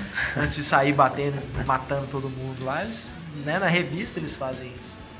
Mas é bem, bem fiel mesmo. É. É, Eu acho que uma das, uma das coisas que mais funciona no primeiro Kick-Ass, que se perde no segundo, por motivos óbvios, é a própria Hit Girl, né? Porque no primeiro filme ela é um grande diferencial. É uma menina pequenininha que, né, que é igual você vê o Yoda lutando, né, pô? É. Isso é uma coisa que você não espera. Aquela menina mata a pau, arrebenta todo mundo. E no segundo filme ela já tá mais crescida, então já passa aquele efeito de criancinha que sai batendo em todo mundo, que é legal, que é divertido. No segundo filme ela já é, né, já é meio meninas malvadas, né? Ela tá na escola com as meninas É, chatas e tal. Mas acho que eu Então- sou meio contra o Yoda lutando, que eu acho bobagem o Yoda lutando no final do episódio 2 lá, acho que ridículo, cara. É, eu acho que do, do primeiro pro segundo acaba o elemento surpresa, o vamos conhecer o personagem, já não tem mais isso, que funciona ao contrário de todos os outros, porque todos os outros, depois que se apresenta, você parte pra ação. Com ele ficou o contrário. A Hit Girl se perde, o. não sei, a- a- a- o elemento de violência, às vezes eles dão uma loucura, né? Fica louco, uma coisa, põe, põe tubarão lá. acho que o que que levantando é? carro, né? É, põe uma russa louca lá. Porque o que que é? Zé é uma, uma, uma história disso, de um menino que resolve virar super-herói, né? Não é uma coisa. Ele não é um super-herói. Pronto, agora vamos ver as aventuras do que que é. Não é isso o interessante do personagem. O interessante é exatamente isso. Ver um cara, um cara comum tentando se tornar um super-herói e aí acontecem todas aquelas coisas lá, o Big Daddy, a Hit Girl. Mas não é. Não quer dizer que, que o personagem ali Ele vai virar um super-herói que agora a gente né? quer acompanhar, né? Porque é um menino, É. normal. É. Então, talvez seja, seja esse o problema da continuação. Forçaram, né, pra criar uma, uma volta do, do que É, quer, criar- né?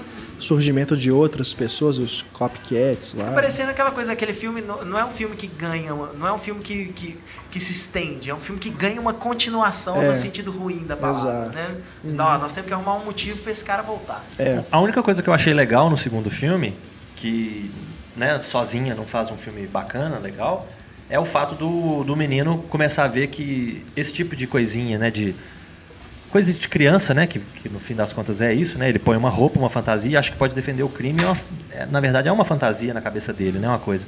E isso traz consequências sérias. Né, então começa a afetar a família dele coisa e tal. Isso eu achei uma coisa bacana que, que né, bem explorada.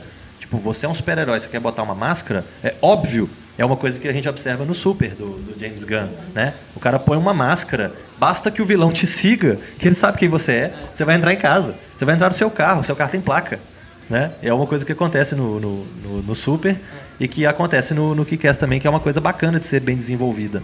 Aquilo traz consequências, né? Você não vai mexer com o submundo do crime e depois vai embora pra casa tomar café. Não é assim, né? Mas aí, por esses outros elementos todos, o, o Kick-Ass 2 ficou bem fraquinho no resultado. É. É, o que Jesus até se preocupa um pouco com isso, né? Na- que a Hit Girl e o Big Daddy encontram ele pelo IP do computador, esse imbecil. Fica mexendo na internet aí, deixando recadinho pros outros, tal, a gente só teve que olhar o número IP do, do acesso lá, hackeamos o seu computador e sabemos onde você mora. E o quase super-heróis, Mystery Man? Mystery Man, Muito Ben legal. Stiller. É divertido. Gosto Tem bastante Um elenco interessante, né? Tem- Ah, tem, tem o Pee Wee Herman, né? O Paul Rubin, tem o William H. Macy, William H. Macy. tem né, o, Stiller, o próprio poder do. Ben Stiller. Eu fico com raiva. É engraçado demais.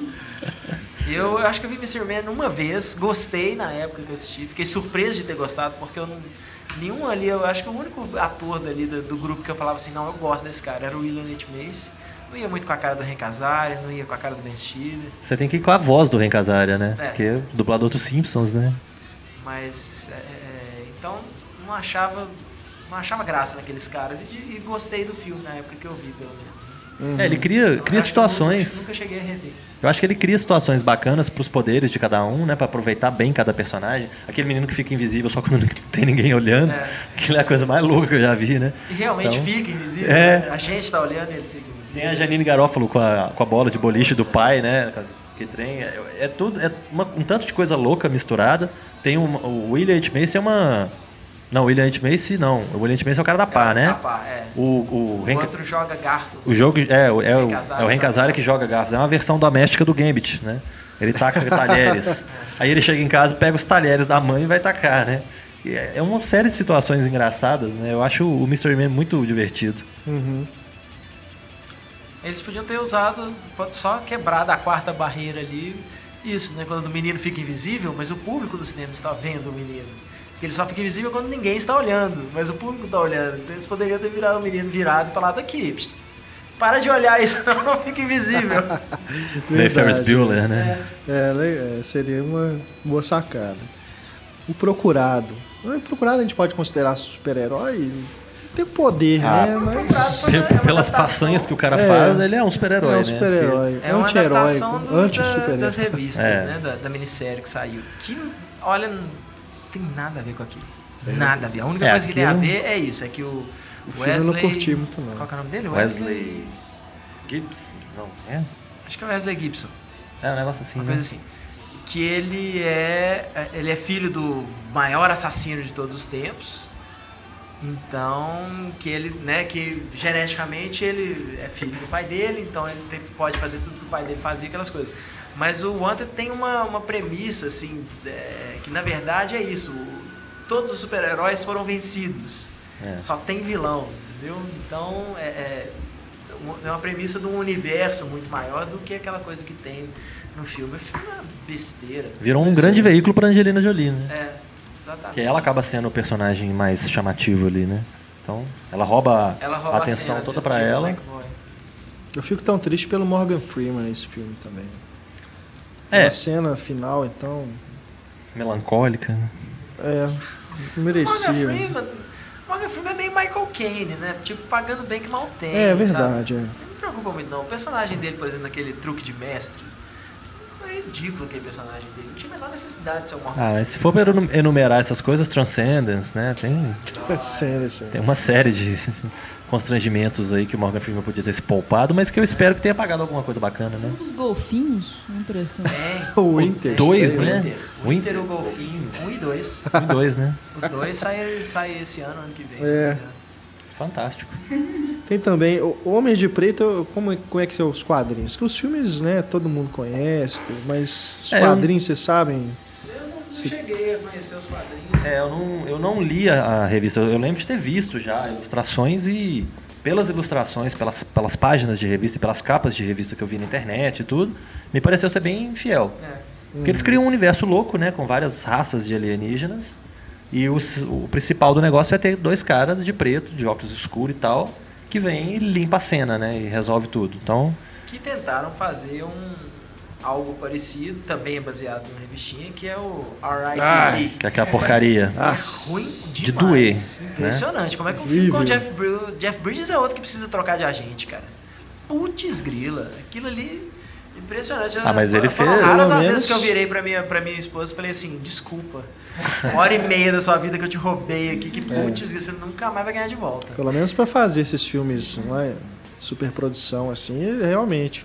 Porque pelo menos o. Ah, os filmes que ele faz, os filmes bons Os que ele outros- faz, né, é, é- é os filmes que ele vira É. pro agente dele e fala, eu vou fazer esse filme aqui, É. não me enche o saco. Aí o agente dele fala assim, tudo bem, mas então depois desse filme você vai fazer R.I.P.D. aqui, É, ó, que eles vão pagar, pagar 10 milhões pra fazer, com Ryan Reynolds, cheio de efeito visual.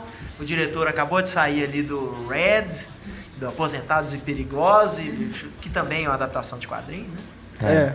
Também Então, entra. aí você vai fazer esse aqui porque eu preciso ganhar meu, meu, meu salário completo, minha comissão completa. Não, tudo bem. É, ele escolhe um coração louco, né? Um bravura indômita pra fazer uma coisa bem Mas aí feita. tem que ir lá e fazer o Homem de Ferro. É. é. Por mais que o Homem de Ferro não seja um, né, não seja uma... Mas eu, eu acho isso saudável, né? Eu acho que é, é muito saudável para um artista, uma coisa que o Ian McGregor falou- já falou claramente que é o que ele faz. Ele vai de um projeto mais né, independente, um projeto menor que fala mais, co- conversa mais com ele, para um outro maior que vai dar dinheiro. Que aí ele vai se equilibrando, vai conseguindo, às vezes ele até ajuda né, a produzir um filme, alguma coisa desse tipo. Então eu acho que é uma coisa saudável. Agora, não é porque você vai fazer um filme com muito dinheiro que você vai fazer um filme ruim. Pois é, né? esse é o problema. Precisa se comprometer. É é- né? aí é isso Você não eu precisa falo. fazer um Quando filme eu- com Michael Bay, né? Eu Um- falo que é o problema de agente. Porque a gente não tá preocupado em qualidade do filme, tá preocupado em do filme que se vai dar dinheiro. Levantar o, e o artista dele. cima. Porque a partir do momento que o cara até isso, ó, seu próximo filme então é esse, na hora que ele vai vender o, o- vai empurrar o cliente dele para outro estúdio, ó, você devia pegar ele agora que ele ainda tá recebendo 10 milhões, porque o cachê dele vai dobrar com o próximo filme que ele vai fazer, porque esse filme vai arrebentar.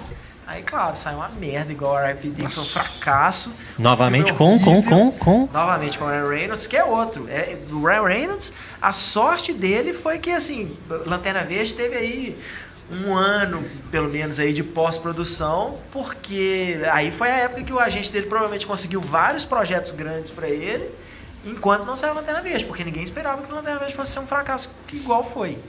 É. E tem outro que paga as contas, né? Que é o Kevin Bacon. É. Que também participa de um tanto de coisa. né? É que agora já foi pra televisão também, já tá garantindo o salário dele ali anual, né? É.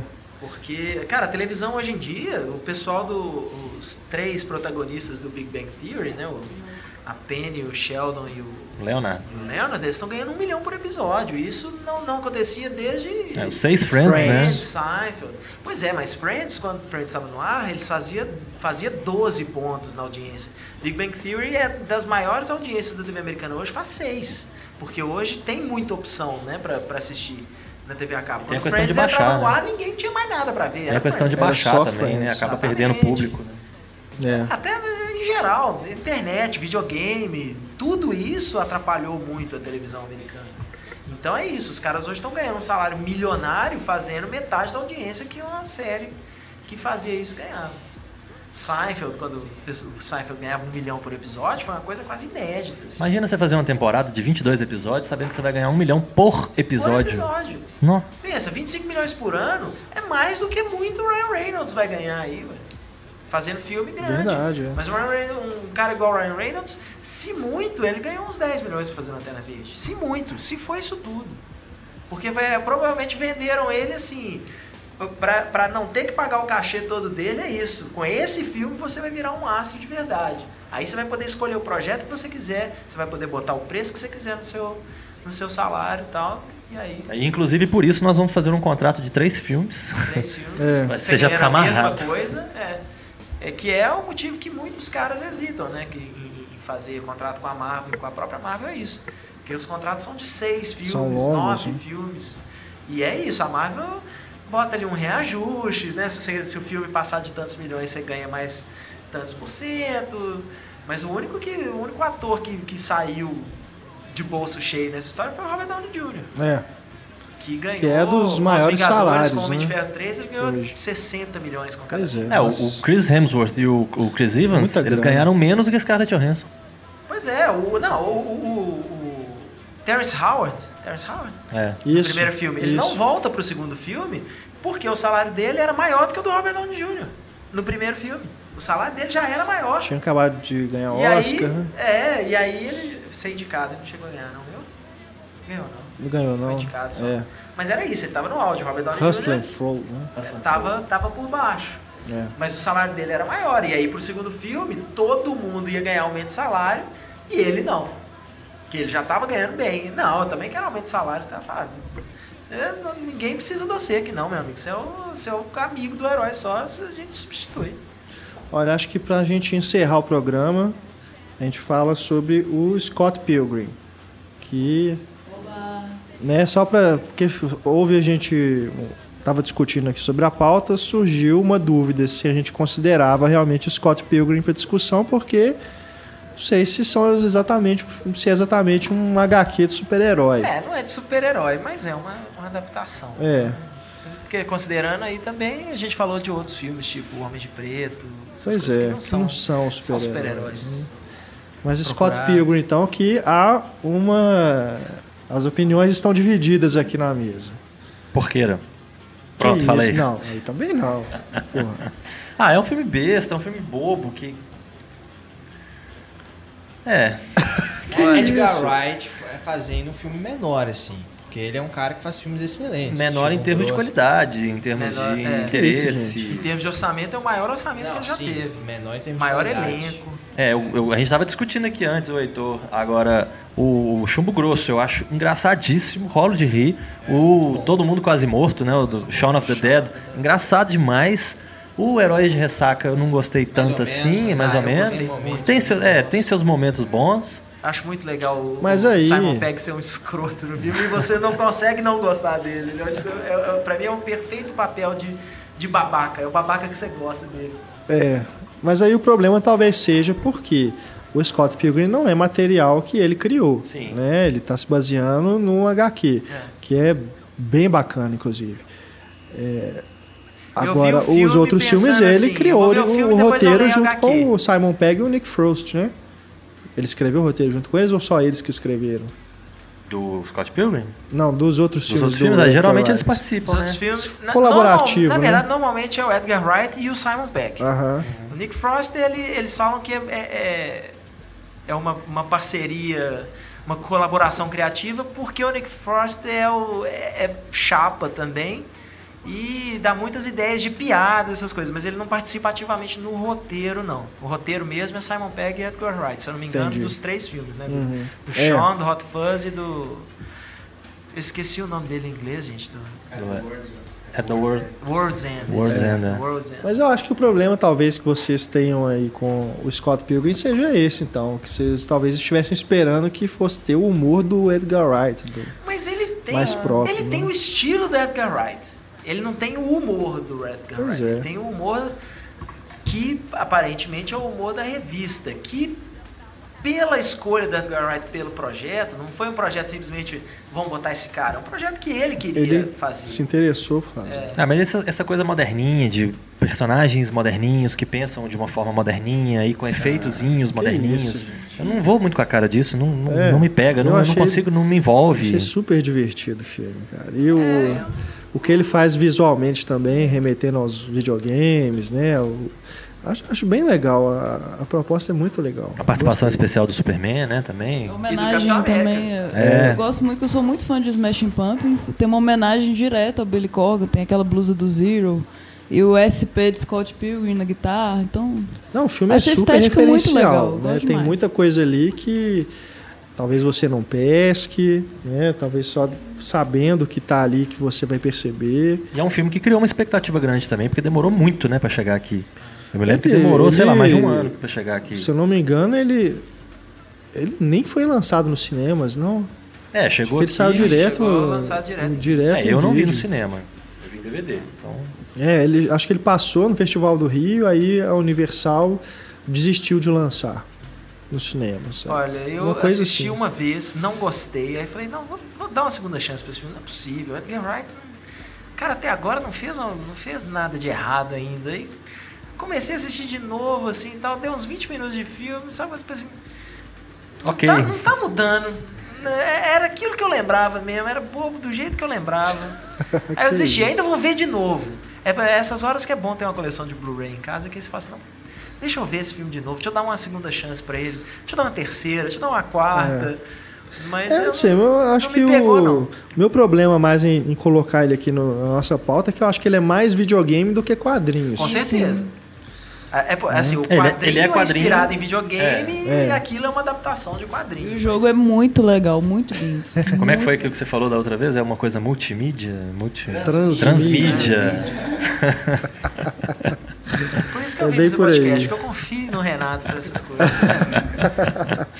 Respeito. Ai, ai. Mas o Antônio quer defender mais aí o Scott Pilgrim.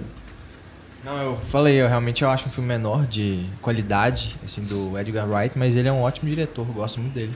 Eu acho que vocês têm bloqueio também com o Michael Cera, né? Não? Não, eu gosto do Michael Cera. É, eu gosto do Superbad. O Superbad tem uma, uma história muito engraçada. Eu comecei a ver ele na época com a minha O ex-namorada. Superbad eu gosto também, mas também foi um dos primeiros que ele fez, né? Sim. Se não o primeiro. Eu, eu, quando eu comecei a ver o filme, o volume Mas de depois palavrões ele vai só repetindo o mesmo tipo, né? Nos primeiros 10 minutos de filme, o volume de bobagem, de palavrão que eles falam, eu fiquei com vergonha, porque eu tava assistindo com duas meninas, né? Eu fiquei assim, não, mas, né? Vamos assistir outro filme? Aí a gente assistiu outro filme, depois eu assisti sozinho. Quando eu assisti sozinho, que eu não tava preocupado com o que, que os outros estavam achando, qualquer coisa desse tipo, eu rolei de rir o tempo todo o filme. E desde então, tudo bem, ele tem, né, ele sempre faz mais ou menos aquele mesmo papel. Não, é ele sempre brinca. o mesmo Mas, papel. mas não É. tem problema fazer sempre os mesmos papéis. Os, os caras, Mas- mas o tipo. Cara, o Christopher Walken faz a mesma coisa em todo filme e é legal. Todo mundo, gente. Quantos casos o Jonah Hill faz o mesmo papel em todo filme? Não. Sempre o Não, ele vem engraçadinho. Não, ele vem tentando. Ele é Agora ele é o o magrinho que era o Nas gordinho. comédias tudo bem, mas o cara ainda consegue fazer um Moneyball, Lobo de Wall Street. É, não, o Lobo de Wall Street eu concordo, é onde ele sai mais ali. Mas é sempre aquilo, Mas é o sempre Michael Cera, o parceiro porra, nas comédias é igual, no Scott Pilgrim é igual, no, no- naqueles romancinhos bobo, lá aquelas comédias românticas, mesma coisa, dá. O melhor papel dele é no Elfim, né? É, que ele brinca com o papel dele, né? Com ele mesmo, é. Uma sátira dele. Eu gosto do Scott Pilgrim, apesar do Michael Cera. Mas enfim. Eu não tem nada contra ele não, e não e Scott Pilgrim não me, me convenceu. Ainda uma vez de Carol, novo. a, moda do nerd fofinho, gente. É importante. Ah, mas eu, eu falo que o, o- o nerd fofinho, que se o- isso, palavras do Daniel Werneck, se ele por um acaso está nos ouvindo, ou se alguém conhece o Daniel Werneck, que é professor de animação lá na, na Federal, fez o, o projeto dele no Catarse, que é bem legal, o Shogun dos Mortos e tal. Se ele me ouve, ele colocou isso no Twitter, nem sei se ele vai lembrar. Nerd que se orgulha de, de dizer que é nerd é porque não apanhou o suficiente na adolescência.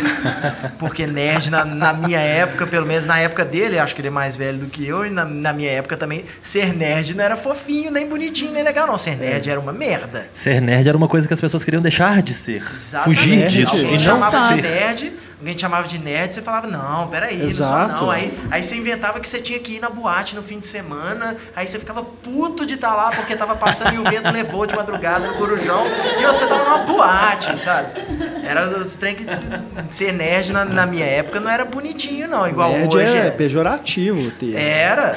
Aliás, pra mim a culpa de tudo isso não é nem o Scott Pilgrim nem nada. Infelizmente a culpa disso era daquela série de O.C., o personagem do Adam Brody lá, que era que não tinha nada de nerd, ele, ele era o cara mais legal, né? Era o cara mais espirituoso assim e tal, mas ele gostava de revistinha, de rock alternativo, então ele era zoado na escola. É. Até chegar o, o irmão adotado dele que dá porrada em todo mundo, aí o povo para de pegar um pouco no pé dele, o Seth Cohen. Foi ali que começou a coisa do nerd bonitinho, que os nerds na verdade são caras legais, românticos, que se importam tal, e você só tem que dar uma chance pra eles tal. Com o sucesso do Homem de Ferro, aí de repente essa coisa de, de nerd, agora nerd é bonitinho. É, hoje é explorado comercialmente É. de todas as formas, né? Tem de Hoje- loja que vende só coisas voltadas Ah, para esse público. a, a Comic Con Experience, que vai ter em São Paulo agora no fim do ano, o, o- o slogan é o evento nerd, evento Aham. geek. É só É. esse, esse tipo de, de, de palavra que eles usam pra. Surge o pseudocult também, né? O tanto de gente de óculos de aro preto lá no palácio Ah, fingindo é. que gosta de Kubrick. É, o negócio você não precisa ser nerd pra gostar das coisas. Você É. não precisa É. desse rótulo nerd. Na- sabe? Não, de Pra forma mim, alguma. Tem um amigo meu que também, ele, ele sempre ficou puto comigo, de, né, de brincadeira, porque ele falava assim, pô, você gosta de cinema, você é cinéfilo. Eu gosto de quadrinhos, eu sou nerd. Que sacanagem que é essa? Você também é nerd, velho. Você gosta de cinema. Você tá vendo? Eu gostava dos dois. Olha Pois que- é, eu olha também. Que bosta que foi minha adolescência. Música, né? Música Jogo, velha. né? Então, É. Bom, vamos encerrando aqui nosso programa. É, a gente tinha mais filmes aqui, principalmente filmes de heróis criados para o cinema. né? A gente falou brevemente aí do Super, mas tem uma lista enorme aqui também. Não falamos Fica de para uma outra ocasião. Dark. Mas a gente também deixou de fora propositalmente filmes baseados em mangá, até porque a gente não tem um conhecimento É. mais próximo, né? De Não Dragon mesmo. Ball, Eu, pelo menos, Astro Boy, enfim. Completamente. Então preferimos não deixar a- até- deixar para uma outra ocasião, a gente traz algum especialista né? em mangá, com certeza tem, Até tem outras revistas também falar, que... saber falar com mais propriedade. Outros filmes que são baseados em revistas em quadrinho também, mas que não, isso não fica claro em momento algum, porque não tem a coisa do, de herói, né, de tal, que é o caso que eu tava vendo, acho que ontem ou anteontem na TV a cabo, de novo, e sempre gosto, do Estado da Perdição, Ah, que é. é, um filme baseado É. numa graphic novel. Aquele Tem outro esses também. do, do Viggo Mortensen, Do Cronenberg.